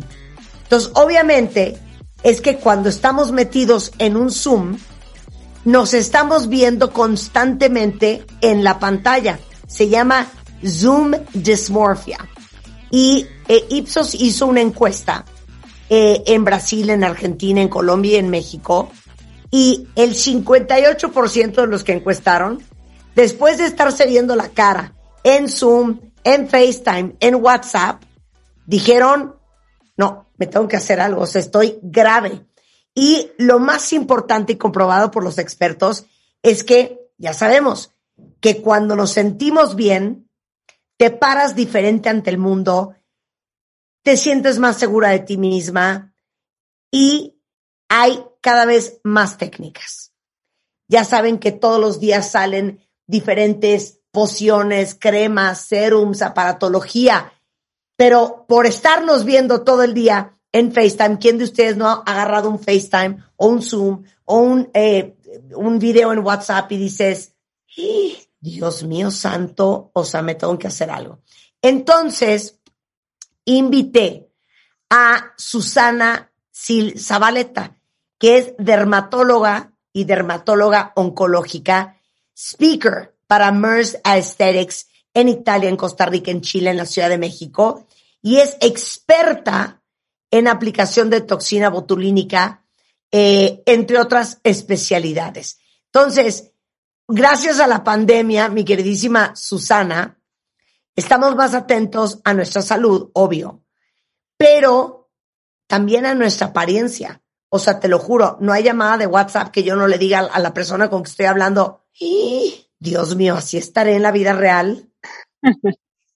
Bueno, Marta, pues acabas de mencionar algo súper importante. Primero es un gusto estar aquí contigo. Y sí, o sea, además de lo que mencionaste, imagínate que en estos cuadritos es como si nos viéramos en un espejo más de ocho horas al día. Horrendo, Pero además, horrendo, horrendo, horrible. Y además te comparas. O sea, yo ahorita me veo y digo, pero ¿qué onda con este ojo caído? Porque a ella no se le ve así, pero se me ve a la arruga y a ella no. Entonces, esta sensación de autopercepción constante y de sentir la emoción en vivo, porque antes lo que pasaba es que yo veía tu reacción ante mí y decía yo, ah, pues voy bien. Pero resulta que actualmente estoy viendo cómo me muevo, o sea, qué onda con esta cara de enojada que hice.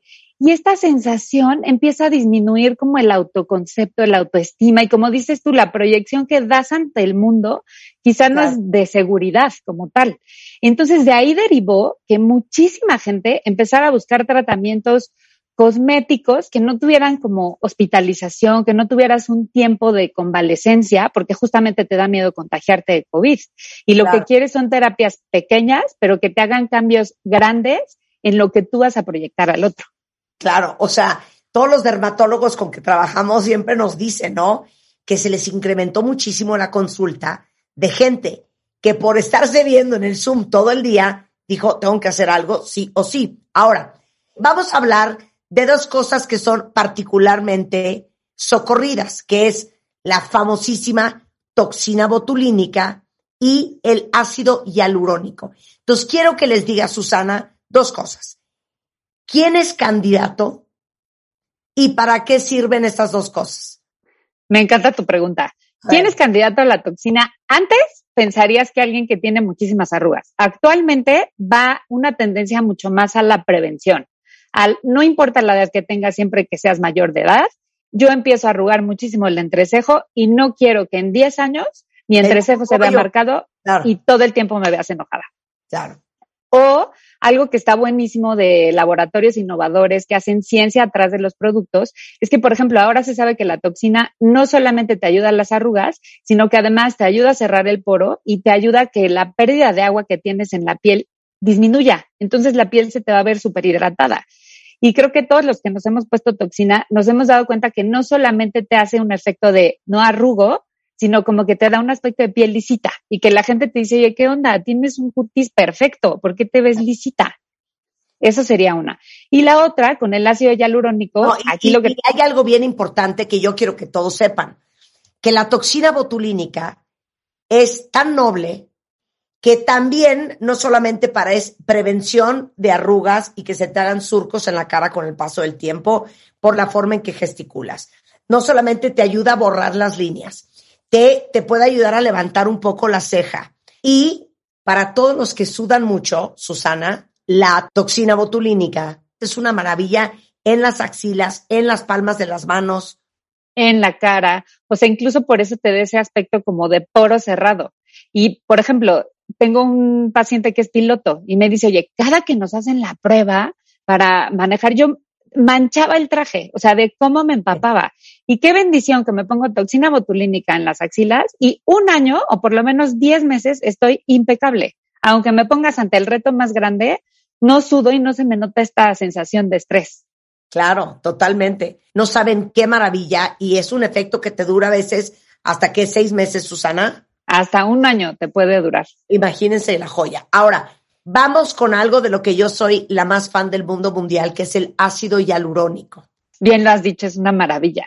Porque además de ácidos hialurónicos, o sea, si están respaldados por un laboratorio tipo MERS internacional, hay, tiene muchos tipos. O sea, hay un ácido hialurónico desde el de prevención hidratante que te va a dar un efecto glow inmediato, en donde la piel se te va a ver como iluminación inmediata, hasta el que sirve para los labios, que con la edad se nos van haciendo como más planitos, hasta que el, te el que te ayuda a voluminizar, o sea, como que a estos juegos de sombras que con la edad lo que va pasando es como si tuvieras un foco arriba de la frente y entonces todas las sombras se te empiezan a ver y todo este aspecto como de no lifting o flacidez empieza a notar.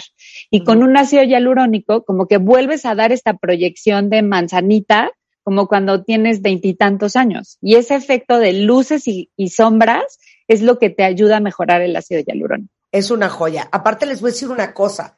Tú lo mencionaste y yo los conozco a ustedes muy bien. Eh, Aesthetics tiene Xiaomin, que es una joya.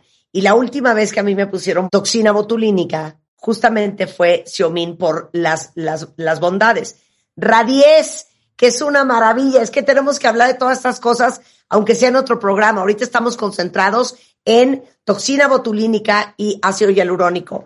Pero tienen velotero, tienen radies, eh, bueno, de ustedes es su therapy, que yo me lo he hecho dos veces, que es otra maravilla. No, MERS tiene unas cosas espectaculares. Otro día hablamos de todo eso. Pero eh, tanto el ácido hialurónico como la toxina botulínica, ¿a qué edad? Porque dices tú, es que es para prevenir, porque genéticamente hay muchas familias que heredan entrecejos muy marcados o a lo mejor eh, pliegues nasogenianos también muy marcados y eso para que no se te agrave con el paso de los años, para eso te sirve también la toxina. Sí, totalmente. ¿A qué edad?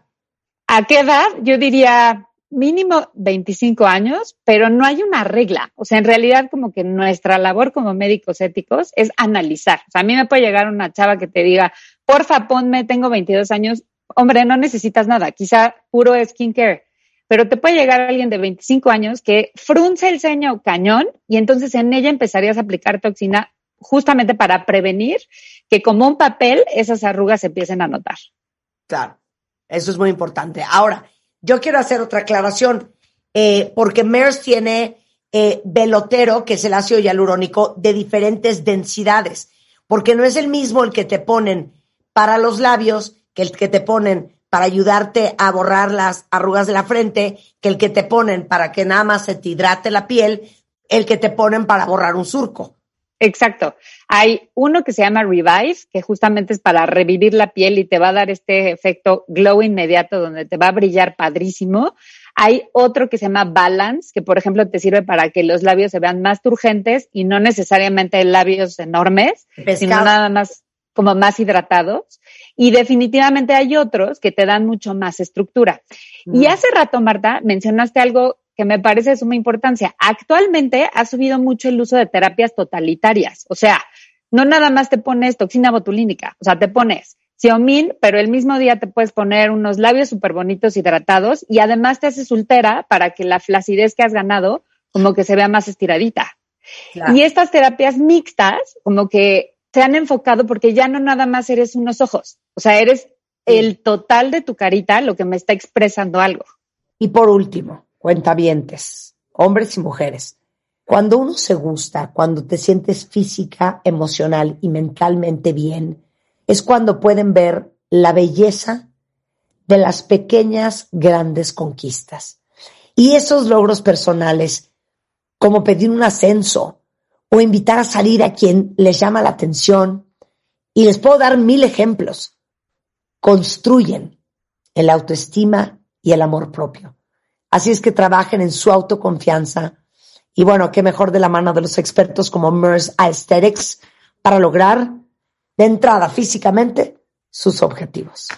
Totalmente. Yo creo que a pesar de toda la pandemia, lo difícil que ha sido, abrió una ventana para romper el estigma del bienestar que te produce, mejoras en ti mismo. Y yo creo que esa es una oportunidad que tenemos todos para decir, oye, yo me quiero ver menos cansada, ¿por qué no me quito las ojeras? ¿Por qué no me borro estas arruguitas al lado del ojo? ¿Por qué no me siento mejor en mi propia piel? O sea, al final, desde la cultura antigua, nuestra piel es un reflejo de quiénes somos. Y eso es algo que todos lo sabemos. Entonces, pueden ver todo lo que tiene MERS Aesthetics para que ustedes, el día que lleguen con el dermatólogo, lleguen con la información necesaria para que sepan exactamente qué quieren, qué les va, o cuando el dermatólogo les recomiende algo, ustedes sepan de qué están hablando.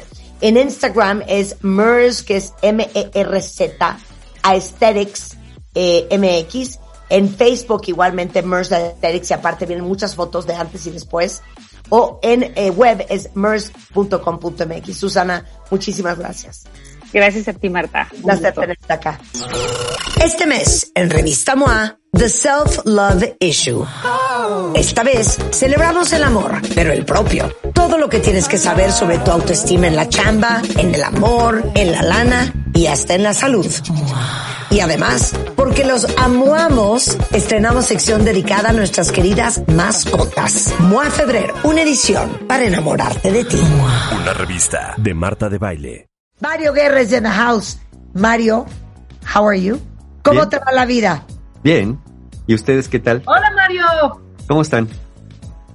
¿Cómo te va la vida? ¿Todo bien? ¿Y a ustedes? Bien, todo muy bien. O sea, Bueno. hoy vamos a hablar con Mario Guerra. Eres un regañador profesional. ¿Cómo nos hemos reído el martes pasado? Ahora sí. Ahora, Ahora sí, sí eh, te toca. Ahora sí, efectivamente. Y eso lo dijimos la semana pasada. Íbamos a hablar de qué- cuáles son los regañadores profesionales, porque pues de alguna manera están presentes por ahí. Miren, un regañador, regañadora profesional, es una persona que constantemente comunica lo que tenga que comunicar, generalmente desacuerdos, a base de reclamos, regaños, eh, y generalmente acusando a la persona regañada de que ha hecho cosas que no son satisfactorias. Además, el regañador hace grandes los errores de los demás, con las famosas frases que empiezan como, ¿cómo es posible que? y lo que quieran de ahí en adelante. ¿Cómo es posible que no hagas esto? ¿Cómo es posible que se te olvide? ¿Cómo es posible que, que, que el mundo no sea como tiene que ser? Eso sí, el regañador o regañadora, cuando comete un error, no lo hace tan grande. El regañador o regañadora dice, bueno, ya, lo que sigue, ya, pero ya fue un error, todo el mundo comete errores, vámonos para allá. Es bastante disparejón. Y obviamente, el regañador o regañadora encuentra tierra fértil para ejercer su profesión de regañador profesional con personas con las que tiene o siente que tiene alguna jerarquía o autoridad. Hijos, colaboradores, empleados, y de esto vamos a hablar un momento más a detalle, porque ahí es donde el regañador pues dice, pues aquí, aquí es donde, porque puedo regañar. Ahora, ¿un regañador nace o se hace? Es decir, un- ¿ya nace uno regañón o uno se empieza a volver así con el tiempo? Miren, hay muchos elementos que pueden influir para que una persona se vuelva regañona. Normalmente uno no nace regañando a otros. Eso generalmente se aprende. Y en la mayoría de los casos hay una serie de factores. Por ejemplo, si en tu familia eran regañones o regañadores, tú también lo aprendiste. Si ahí se regañaba a todos por todos, o todos se regañaban entre ellos, o alguien que llevaba la autoridad regañaba, pues los demás empezaron a aprender a regañar a quien podían, al perro, al gato, al perico, al pez dorado, a la hermana, a quien fuera necesario. ¿Para qué? Para conseguir lo que querían. Y es probable que no solamente haya sido esta una conducta aprendida, sino además fue una conducta normalizada. Es decir, ya se veía como muy normal. Quien está en este supuesto suele decir, oye, ¿por qué regañas así? Es que si no, no me entienden. Es que si no, no obedecen. Es decir, lo ven como necesario. Es que sí, Mario. No es que uno quiera corregir, es que se ponen de pechito. Bueno, ahí está, ven, ya ven, cuenta bien, ahí está el argumento. Si no les habla uno así, nada más no entienden. El factor número dos que puede contribuir a esto es la ansiedad. Y este es de los más comunes. Miren, una persona ansiosa siente que el mundo se le viene encima. Tiene una gran necesidad de controlarlo todo. pero su error es tratar de controlar lo incontrolable, es decir, a las demás personas, y se olvida que lo único que sí puede controlar son sus explosiones emocionales y su modo regañón. Claro. En este caso del ansioso, su argumento es, las cosas tienen que hacerse bien porque solamente hay una manera correcta de hacer las cosas. Entonces, en el fondo, lo que está diciendo este regañador es, las cosas tienen que hacerse como yo digo para que yo tenga tantita paz. Por eso quiero que los demás hagan que las cosas sean como yo quiero que sean, porque hay muchas cosas caóticas en mi vida, muchas cosas de las que hace me cargo, y la ansiedad no me está dejando. Entonces, qué mejor que decirles, cállense, hagan esto, tú vete para allá, no me molestes, ya sabes lo que tienes que hacer. Y andar repartiendo órdenes para todas partes, porque así, de alguna manera, siente que le da tantita paz que los demás estén obedeciendo. Claro, esto no va a suceder porque finalmente los demás siempre van a meter la pata, cometer algún error, o no van a hacer las cosas exactamente como el regañador quiere. Y luego el tercer factor es la personalidad. Ah, caray. Ah, caray. Ah, caray. ¿Sabes qué? No te Eh. pongas pesado y duro, Mario. Miren, hay un estilo de personalidad, un rasgo más bien, un rasgo de personalidad que hace que las personas puedan ser muy regañonas. Y este rasgo de personalidad es conocido como neuroticismo. El neuroticismo es, parte de, la personalidad. Lo, opuesto, por cierto, lo opuesto al neuroticismo es la estabilidad emocional. Es decir, una persona con neuroticismo, un rasgo de neuroticismo muy marcado, le cuesta regular sus emociones. El neuroticismo es una respuesta física y emocional al estrés y a las amenazas que se perciben en la vida de la persona. Las personas que tienen altos niveles de- del rasgo de neuroticismo en su personalidad van a tender a experimentar cambios de humor, baja regulación emocional y mucha irritabilidad. Son aquellos que hablamos hace unos programas de los de mecha corta. A veces es un factor de personalidad. Entonces se combina. Si tienes personalidad eh, con rasgo de neuroticismo, si aparte eres una persona ansiosa, y si todavía le agregas que en tu casa todos eran gritones y regañones, pues ahí tienes la tormenta perfecta para andar por la vida repartiendo sabiduría a gritos. Ahora, ¿tiene algo de malo ser regañón o regañona profesional? Pues mira, la verdad es que puede que sí y mucho. Por ejemplo, dañas tus relaciones lenta pero sostenidamente. Y digo que lento, Ay. Y digo que lento, porque no se espera que un adulto regañe a otro adulto. Entonces, cuando me topo con una persona regañona, yo lo primero, a ver, espérate, ¿qué, ¿me está regañando? ¿O qué, ¿Por qué me habla así? Entonces, en lo que uno carbura, que la otra persona sí está intentando regañarnos, pues entonces pasó un ratito. Por eso es, es como lento, pero sostenido. Eh, aquí hay de dos. O la persona se adapta y dice, mira, ya conozco cómo habla y no pasa nada. O decir, no, sabes que a mí no me gusta que me hablen así. Y aquí voy a poner límites y a lo mejor la relación hasta se acaba. Ahora, puede ser que estés en uno de dos supuestos. O estás en la relación incorrecta para tu actitud regañona, o estás en la relación correcta, pero tu forma es incorrecta. ¿Qué quiero decir? Ajá. ¿Cuál sería el ejemplo de la relación incorrecta para estar regañando? Bueno, las relaciones, por ejemplo, simétricas, relaciones entre amigos o con la pareja, se llaman simétricas porque ahí nadie manda, en teoría, ¿verdad? En teoría. Ajá. Entre un grupo de amigos no hay un amigo que mande. En la relación de pareja, ninguno de los dos manda.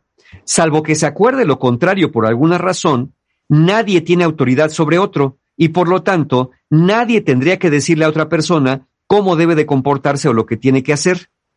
Entonces, cuando uno se pone regañón en una relación simétrica, insisto, de, entre amigos, en una pareja, entonces empieza a tratar a otros adultos como, como niños tratados por un adulto regañón. En este caso, lo maduro sería llegar a acuerdos previos y, dado el caso, hacerle ver a la persona que no está respetando y que se quieren, se requieren nuevas acciones. Pero entonces, relación incorrecta, una relación simétrica. Ahora vamos a pensar que dices, bueno, pero lo hago con mis hijos, lo hago con mis empleados, lo hago con las personas que me ayudan, ahí sí tengo jerarquía, ¿no? Ok, estás en la relación correcta, pero la forma es incorrecta. Suponiendo que estás en una relación de jerarquía con otra persona, como las que tienes de padres a hijos, maestros, alumnos, jefe, empleado, en este tipo de relaciones sí puede ser que tenga cierto tipo de autoridad sobre la otra. Y se entiende que como tiene cierto tipo de autoridad, te la pases dando indicaciones, instrucciones y se pidas explicaciones cuando se cometen errores. Lo que no se entiende es por qué lo haces a gritos. Eso es lo que no se entiende. A eso iba. A ver, ¿Por qué? a ¿Por ver. qué? Porque, espérame, no, a ver, a ver, a ver, no. ¿Por qué? Pero yo no, cuando Llamar la atención. No, llamar la atención, claro, gritando, pero es como, es como, ¿cómo se llama? Es, es como, in- como- no sé si es imperativo o No, es, hombre. espérame, es así como, como impositiva, ¿me entiendes? Es, es, es- eres, alzas la voz y gritas en lugar de llamar la atención de una manera tranquila y diciendo, está pasando esto y esto y esto. Como tú arrancaste la conversación, no puedo creer que... eh, Así arranca la, la, com- la- la- la llamada de atención, ¿me explico? Así arranca, sí. Con sí, sí. gritos. Sí, y eso cuesta entenderlo. ¿Por qué con gritos? ¿Por qué con insultos? ¿Por qué con exageraciones que son más propias no de una conversación, sino de un desborde emocional? ¿no? Exacto. Marta Se me no riega la leche. Marta no es, no es, no es peladota ni groserota, No, pero yo no grito. nada. yo no, no. grito, pero sí regaño. Pero es que no es que regaño, es que corrijo, Mario, corrijo. Corrijo. Corriges cuando es necesario, ¿no? Se justifica ahí. Claro. Claro. Miren, en este caso, tratas a las personas sobre las que tienes una jerarquía real, porque son tus hijos o tus empleados o colaboradores, y hay una jerarquía, los tratas de formas que pueden parecer agresivas, humillantes, y si es a otro adulto, un tanto infantilizantes. Sí. ¿Por qué me regañas? Y hasta lo decimos. ¿Por qué me regañas si no eres mi mamá? Oye, pues ya mejor te voy a traer mi acta de nacimiento en lugar de mi solicitud de empleo para que me adoptes desde el principio y entonces me- te pongas a reeducarme. Ese es el Claro. asunto. Pero que se trata al otro de manera infantilizante. Pero te digo una cosa, eso es algo aprendido. Sí, por te voy a supuesto. decir una cosa, aquí Rebeca que no se venga a hacer la de la boca chiquita, porque No. Rebeca es bien regañona también, pero Sí. porque tu mamá es regañona.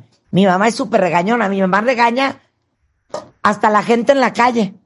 Sí, claro, claro. Sí. Sí, sí. Sí, y yo Y- creo que pues y sí. crecimos en, en- con gente que levanta, o sea, nuestra, mi familia es de voz fuerte. O sea, yo no concibo jamás llegar a mi casa y, des- y que digan, ¿quién dejó la puerta abierta del garage? No.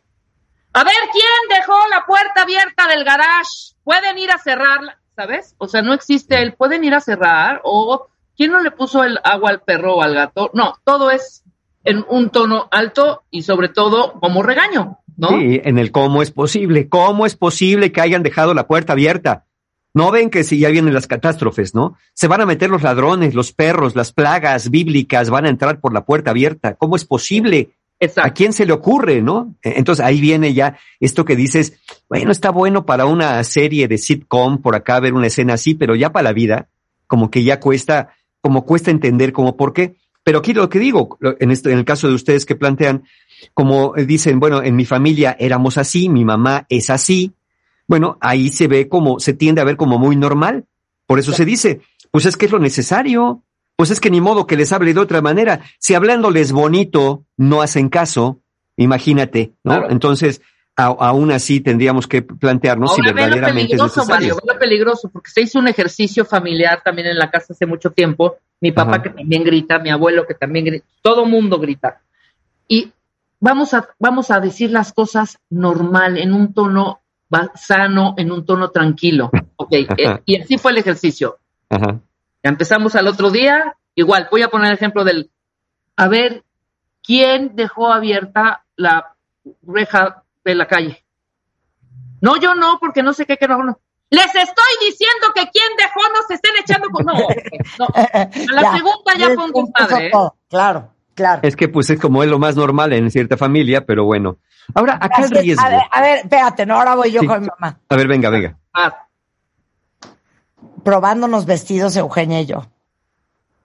Híjole, pero sí me veo bien, o mejor el otro. Mi mamá nos está observando. Ma, a ver, di cuál. Ya dije cuál. No, mamá, pero es que ya tengo muchos. Ya dije que ese es el vestido. Si no te vas a comprar ese vestido, ya me voy. claro, así, por supuesto, por supuesto. Y ahí está, ¿no? Ahí Otro, está la otro, otro, otro. A ver, va. No, más, más, más, más, otro. Ah, así. Ma, pero si te gusta así el árbol, se ve lindísimo el árbol, me encanta así. O mejor pongo un fresno. Ah, no, yo no voy a estar discutiendo babosadas. Ese es el árbol que tiene que ir y se acabó. Y se da la vuelta y se va. Regañando, claro. Ahí está, ¿no? Y, y también uno, ¿para qué le anda rascando? Si ya nos dijeron que ese es el árbol, ¿para qué uno anda con más ideas si ya dijeron que sí? Pero bueno, ese ya tiene que ver con factores más ansiosones. Ahora, aquí un gran riesgo es que la actitud regañona puede anular el efecto que quieres lograr. Es decir, el regañador quiere que le hagan caso, ¿no? Bueno, Claro, claro, entonces, Claro. tú quieres que la gente te escuche, quieres que la gente te respete y quiere que la gente, que, que la gente haga las cosas como las necesitas. Para eso necesitas decir que quieres con claridad, ¿cierto? Cuando gritas o regañas, tu desborde emocional es como una nube de polvo, como una tormenta de arena, que no deja ver tu mensaje que está atrás. Se diluye el mensaje. Se Se diluye, el mensaje. por la forma. ¿Sí? Creen, creen, pero no es así. Todos están, no, sí, to- es que todos están, cuando uno grita, ¿cómo es posible que esto? A ver, ya lo que estoy atento es a defenderme o a ver qué le voy a contestar. O muy por abajo del agua estoy pensando que la otra persona está bien malita de la cabeza y ya lo que está diciendo pasa a segundo término en esto de, ¿sabes qué? Ya se puso intensa, ya no le hagas caso, dale el avión, ya ves se va a poner más loco, mejor déjalo así. Digamos que el mensaje emocional que son los manoteos y los regaños, desplazan al mensaje racional, lo que quería realmente transmitir. Entonces, si tú dices, ¿sabes qué? Estoy hasta el chongo de que siempre es lo mismo contigo. ¿Por qué te cuesta tanto escucharme? ¿Por qué, ¿Por qué te cuesta tanto hacer lo que se te pide? Por una vez en tu maldita vida, ¿por qué no haces las cosas bien? ¿Qué diferente sería el mensaje así?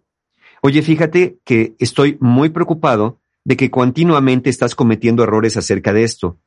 Me gustaría entender qué está pasando y si hay algo que juntos podamos hacer para que esto cambie. Quisiera primero poder escucharte y de ahí partimos para encontrar la mejor solución posible para ambas partes. O- ahora te voy a decir una cosa, abonando a lo que acaba de decir Mario. Yo tengo un tío, cuentavientes, que entre más enojado estaba, más bajaba la voz. Claro, claro. Entonces ya cuando lo oías, te voy a pedir un favor. Ojalá que esta sea la última vez que esto pase. No, bye.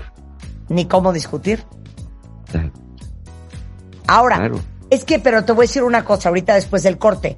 No solamente es el tono, sino también es esta necesidad imperiosa de que no sé quién nos dijo que somos los correctores oficiales del mundo mundial. Al Sí. regresar con Mario, Órale. no se Venga.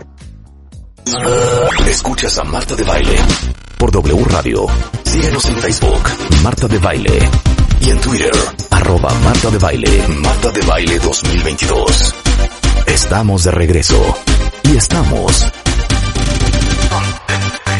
Donde estés. Oigan, estamos ahogándonos de risa y, y pensando en toda la gente que conocemos que es súper regañona, desde las mamás, papás, hasta amigos y hermanos. Porque lo aprendimos en la familia, por nuestra personalidad neurótica, y Mario está explicando de dónde viene todo esto. Entonces, ibas a decir, Mario. Iba a decir que otro efecto de estar haciendo, teniendo ser regañón sin filtrarse y sin contenerse, es que te haces peor con el tiempo.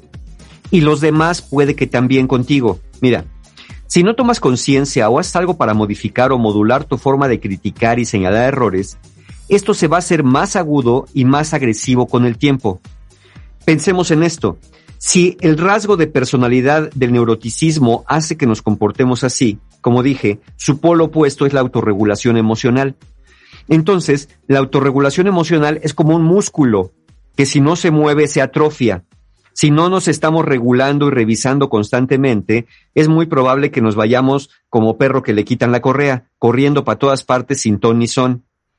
Ahora, por el lado de los demás, es posible que en cierto momento, inconscientemente, esas personas empiecen a hacer más de lo que te molesta, no con el afán de vengarse o de desquitarse, sino este fenómeno de reactancia, donde mientras más quieres que haga blanco, ahora voy a hacer negro.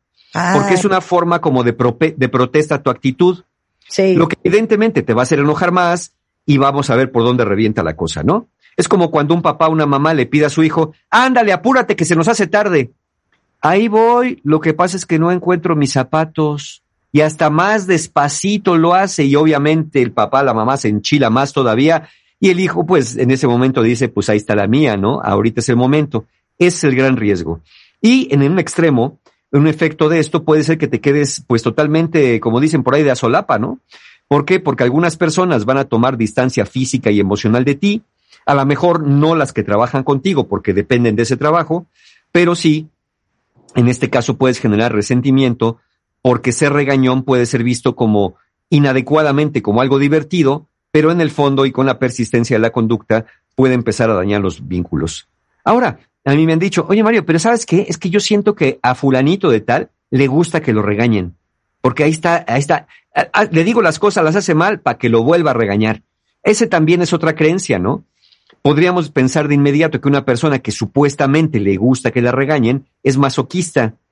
Pero no, a lo mejor no es que le gusta que lo regañen. A lo mejor es una persona que le cuesta poner límites. Es una persona que no se queja ni se va. Y lo que hace parecer es que son hijos de la mala vida y que les gusta que los maltraten. Pero no es así. Simplemente se están tragando todo eso con el consecuente efecto que a lo mejor por ahí un día, cualquier día, se desquitan de otra manera, ¿no? Eh, muy pasiva. No, pero dijiste algo muy cañón también. La gente que regaña mucho tiende a infantilizar a los que están alrededor. Sí. ¿No? Sí, sí. Sí, y, ese y esa forma de infantilizar, pues, de alguna manera, algunas personas rápidamente ponen límites y no les viene bien, y a otras, pues, eh, pues se acomodan porque igual vienen de familias donde eran regañados y entonces se van topando con estas personalidades que les recuerdan aquello que vivieron en su pasado y lo identifican como una forma de amor.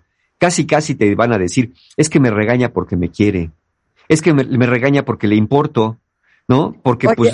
Rafa dice, yo me la paso pendejeando a todo mundo. Lo bonito es que lo acepta, Rafa. Alguien más dice, bueno, de verdad estoy oyendo a mi mamá que se la pasa regañando todo el día. Eh, y tengo una madre que está a un centímetro de ti y grita como si estuviera a kilómetros.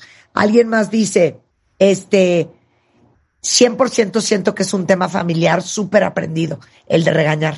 Sí. Sí, y ahí es donde se puede fomentar el rasgo de personalidad neuroticista, porque sabemos que la personalidad se compone del temperamento, es decir, nacemos con cierto temperamento, más las experiencias de los primeros años de vida. Ahí es donde la familia influye. Entonces sí, las experiencias familiares pudieran desencadenar que el rasgo de personalidad del neuroticismo se haga más agudo en una persona, porque todo se comunicó a puro grito, a puro sombrerazo, a puro regaño y a puro maltrato, ¿no? Claro, ahora, a ver, la pregunta que viene es, ¿esto se puede cambiar? Pero mi pregunta es, O sea, ¿cómo van a vivir sin nuestras correcciones? Ay, no, a ver. Eh, te respondería que bastante en paz. Qué este, tonta eres, qué tonta eres. Pero mira, pues eh, finalmente, más bien, ¿cómo va a vivir el regañador teniendo que adaptarse a un mundo imperfecto rodeado de humanos comunes y corrientes? Eh, cuesta trabajo. No, tengo que contar algo porque estaba yo haciendo un ejercicio cuenta vientes de qué tan regañona soy yo. Y ahorita me acordé que el otro día a uno de mis cuñados, hermano de mi esposo, fuimos a un evento y cuando lo vi llegar me saludó y le digo, de plano, así te veniste, como si hubiera sido al Costco. Y entonces empezó a ahogar de risa güey, me vestí muy mal. Y yo, güey, ¿es broma? Parece que vienes del súper. Entonces yo digo, claro, alguien normal no le hubiera dicho eso a su cuñado. Mi cuñado me ama y nos carcajeamos y entiende perfecto mi humor y que soy regañona. Pero claro, a mí que pito regañar a mi cuñado de que se vistió mal ese día. Sí, que, se vistió como a ti no te gusta que se vista, ¿no? porque, porque seguramente le pareció muy adecuado vestirse así. No, luego se aceptó que se, que se pasó. Se aceptó pues, que se pasó. Sí. Eh, mira, puede eh, mira, el mismo consejo, la misma observación puede ser dada sin necesidad de andar pisoteando a la pobre gente, ¿no? Pero, pero bueno, son estilos. Ahora, ¿se puede cambiar esto? Mira, es probable que hasta cierto punto sí, pero para cambiarlo primero necesitas, un poquito como el cuentaviente que dijo, me la paso tarugando a todo el mundo, tomar conciencia. Que eso que haces de regañar no es adecuado ni para comunicarse con un niño, mucho menos con otro adulto. Ya que tomas conciencia, porque podrías decir, bueno, sí, ya sé que lo hago, ¿y qué? Bueno, ahora viene la voluntad de querer hacer un cambio.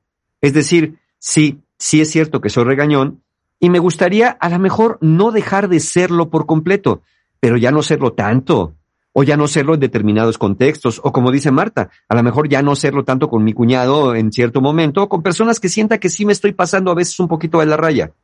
Y luego, ya que viene la toma de conciencia y la voluntad, viene la parte más complicada, que es iniciar un proceso de cambio personal, en donde te ocupes de atender la ansiedad si está involucrada, Ah, generando más tolerancia, lo que no quiere decir que no importen todos los errores que se cometan y que no quiere decir que las cosas salgan como puedan y que yo no diga nada. Quiere decir que puedo empezar a comunicar mis desacuerdos de una manera quizá más pausada, es decir, hasta hacer pausitas, porque no me dejarán mentir cuentavientes. Cuando uno es regañón, hay otro, hay otro elemento que se junta con esto, este factor, que es la prisa por regañar. Sí. Si uno se espera cuatro segundos antes de decir lo que está a punto de decir, la cosa puede cambiar. ajá. Pero no, te, no se espera uno, uno lo escupe así como sale por justamente por esta cuestión del neuroticismo, ¿no? Nos Sí, cuesta. pero también es aprendido. Nosotros Sí. no éramos así. No, no, Nos no, no, no. hicieron. Nos hicieron. Porque te voy a decir una cosa. Dice Memphis, yo estoy creando un monstruo. Mi hijo de 12 años me contesta, ¿me permites hablar? ¿Me permites hablar? Claro. Y luego Sheila dice, si ellos hicieran las cosas como uno les dijo, no habría necesidad de pegar el grito y regañar. Dice, le digo a mi hijo, vamos a salir, arréglate. Dos minutos después, parece que le dije, vamos a pedir limosna. Pues también que la gente haga caso. Bueno, pues también uno tiene sus estándares, ¿no? Y también, es que también, por eso les digo, el regañador profesional eh, va a fracasar porque trata de influir sobre aquello que no puede cambiar. Son las otras personas. Entonces, mejor que sí influya sobre su manera de hacerlo. Y en este caso, en este caso, de lo que se trataría sería de ir desarrollando una mayor inteligencia y autorregulación emocionales. Cuando también te regulas, no solamente modificas estos factores de personalidad neuroticista, sino también tiendes a regularte y tu necesidad de tu ansiedad y tu necesidad de control absoluto disminuye. Ya lo dijimos al principio. La persona que tiende a regañar dice que las cosas tienen que hacerse como son, cuando realmente está queriendo decir las cosas que se hagan como yo digo para tener tantita paz, porque ahí hay esos factores. Recuerden, es factores familiares de aprendizaje que afectaron la personalidad. Este cuentaviente que dice mi niño de 12 años ya me está diciendo, ¿me permites? Bueno, estás, estás desde ya alterando su personalidad que está en esta, en esta formación con estos rasgos que van a ser muy constantes para toda su vida. Sí, pero como dice Doris Leal, es que ¿por qué no hacen las cosas a la primera? Es que ellos se buscan la corrección. Pero Es también, también. Tú, tú corriges, pues sí, como una mamá, una mamá ya de, de- de- una viejita decrépita además, ¿eh? Perdón.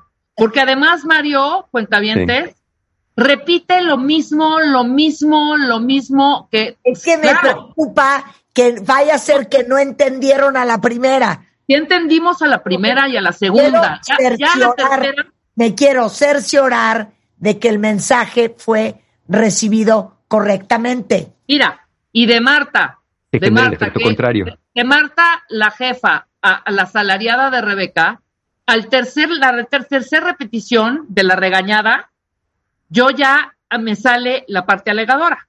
Entonces ya, ok, segunda repetición, ok, tercera, ya empiezo a alegar. No, ya, ¿me explicó? Entonces es, ya es una, una corrección y una alegadera. fíjense nomás, ¿dónde, ¿dónde se ponen los regañones profesionales? ¿Cuál es la manera más eficiente de decirle que no a un regañador profesional? Ah, a ver, ¿cuál? Decirle que sí y hacer lo que te dé la gana después. Ah, ¿y tú qué crees? que cuenta? ¿Sí? ¿Que no nos damos cuenta? No, sí se dan cuenta, pero al final se acaban enojando más. Pero ¿sabes decir- qué me da risa? Que dice una cuenta que ella le trata de echar ganas y de todos modos suena súper regañona. Y le digo 100%. No, pero sí. es, hasta, es hasta las palabras que usamos. Porque una persona que no es regañona diría, oye, ¿sabes qué? Mejor la próxima vez, ¿por qué no tratamos de cambiar el color? Claro. ¿No? ¿sí? Yo jamás podría decir eso. Yo diría algo como, ¿Es es broma? Claro. Es broma. Es broma el color. ¿Cómo es posible que hayan, hayan usado ese color cuando saben perfectamente que esa no es la paleta de color? Es que no lo puedo creer. Claro. Ya es un regaño. Yo estoy súper tranquila. Entonces la Ese- respuesta y ese- a eso y es ese es la broma, ya se volvió una frase célebre familiar, por cierto. ¿Cuál, es cuál, cuál, Mario? El ¿Qué es broma ya se volvió una frase célebre familiar, muy usada en esta familia. Sí, Sí, claro. sí, claro. Claro, Pero además, para el regañador, Mario, no hay respuesta que le acomode, ¿sabes? Ajá. Todo, No, no. o sea, cualquier cosa, claro, entonces, sí, hay esa pequeña línea, y no lo digo por mí, porque a mí hay, no hay cosa que a mí me ocurre más que me den el avión o dar el avión. Jamás lo haré, porque Sí. me choca, me pone mal, mal, mal, ¿no? Y se ve que sí, porque hasta se traba Rebe para decirlo, No, porque sí, sí, sí, le, sí, le cala. Miren, y es que acuérdense, esto se liga con lo que hablamos la semana pasada, de los alegadores profesionales. Entonces, un regañador puede ser bastante alegador también. Y esa es la combinación bastante, bastante dramática en un momento dado, ¿no? Entonces, dense cuenta nada más, cuentavientes, ¿para dónde los está llevando esto? El efecto que están haciendo en sus propios hijos e hijas con esta actitud, porque están alterando sus rasgos de personalidad, que insisto, la personalidad se conforma por las- el temperamento innato que puede que tengamos, más las experiencias de los primeros años de vida, evidentemente con la familia. Entonces, Es por ahí, no por ese rasgo se va a mencionar así. Claro. Entonces, lo que me están diciendo es que mi frase célebre, que todo el mundo ya me copió de, Así es. es broma. ¿Es broma? Aparte es así. Sí. No, no es, es broma, no. No. Es, es broma. Sí, No. ya afirmando. Es broma. Sí, ya es una frase patentada por los de baile, sí. Es broma. Claro. Es broma. O sea, claro. Es, Es broma. No de, no lo puedo creer. Exacto. Claro, claro. Así ¿Qué? mero. Claro. Mira, dice Doris, Mario, no estés dando ideas que nos den el avión. Esto no va a hacer que dejemos de regañar. Aparte, yo digo, así hablamos en el norte y punto. Ahí está. Doris, nada más porque desde hace años nos escuchas y siempre estás presente por acá, te diré, nada más, modérate un poquito, Doris. ¿Qué te cuesta? Tantito nomás. Y aparte, una cosa que nos ahogamos de risa, Rebeca y yo, porque ambas tenemos parejas que son muy tranquilas, dóciles, hablan como la gente normal, no como nosotros. Y de repente, Uy, no, ¿eh? Como que nos quieren hablar golpeadito. Sí, no. A lo que les decimos, a ver, no me copies, no me copies. Pues es que tú hablas así, por eso. Esa soy yo. No me copies. Tú A tienes no tu carácter, claro, tienes tu carácter, tu manera de conducirte y tu tono. Respeta tu tono y respeta el mío. Exacto, no nos copien, no nos copien, no nos copien. Pues bueno, ahí tienen cuentavientes. Ahí tienen muy buenos ejemplos vívidos de todo esto en acción. Bueno, cursos, Mario. Claro que sí. El sábado, justamente, miren, para los que se identificaron o si quieren regalarle a alguien este taller que viene el sábado, les va a caer muy bien. Mi taller eh, de Tu Mundo Interior, que es de inteligencia y autorregulación emocional, para que vayan modulando el neuroticismo que puedan traer por ahí. Es el 12 de febrero, ya quedan bien poquitos lugares para Tu Mundo Interior, inteligencia y autorregulación emocional. Al otro día, taller para mujeres, los hombres de tu vida, la relación con lo masculino en sus vidas hacia afuera y hacia adentro también, para que ni la dominancia ni la sumisión sean lo que reine en ustedes. Después viene el 20 de febrero el taller de estrés y ansiedad, Libera tu mente, donde aprendemos diferentes herramientas para el manejo del estrés y la ansiedad y llevarlo a niveles que no den lata. Y finalmente, el 26 de febrero y 27, un combo interesante, el viaje del héroe, mi taller favorito el 26, en donde hablamos de, de muerte, sentido de vida, pérdidas, apegos, y el 27, el poder del perdón. Un taller donde puedes aprender a perdonar y a perdonarte por aquellas cosas del pasado que sigues arrastrando. Toda la información de los talleres, fechas, costos, formas de pago, como siempre, en la página de mis amigos encuentrohumano.com, porque siempre, siempre hay un taller abierto en encuentrohumano.com. Muy bien. ¿Cómo me estoy riendo del que no nos copien? Que no nos copien. No, pues bien. De repente, Juan, oye, no es posible. Óyeme, óyeme, óyeme. Claro, claro. Tranquilo. O sea, No, también ya Ah, aplica no, el no es me broma, copies. ¿eh? No me copies. ¿Cómo? También aplica el es broma, ¿eh? Ya de pronto Juan diciendo, es broma, Uh, perdón. ¿No? O sea, Sí, no, ese tiene patente, ese no. Ese tiene patente. Ese no cualquiera. 100%. Como dice Doris, solo puede haber un regañón en la relación. No copien, no copien. Podría no haber ninguno, Doris. Adiós. Ah, ya te Mario. Adiós, Mario. Y les repito, no copien. Adiós. Escucha todos nuestros playlists y contenidos en Spotify. Búscanos como Marta de Baile. Marta de Baile 2022. Estamos de regreso y estamos donde estés.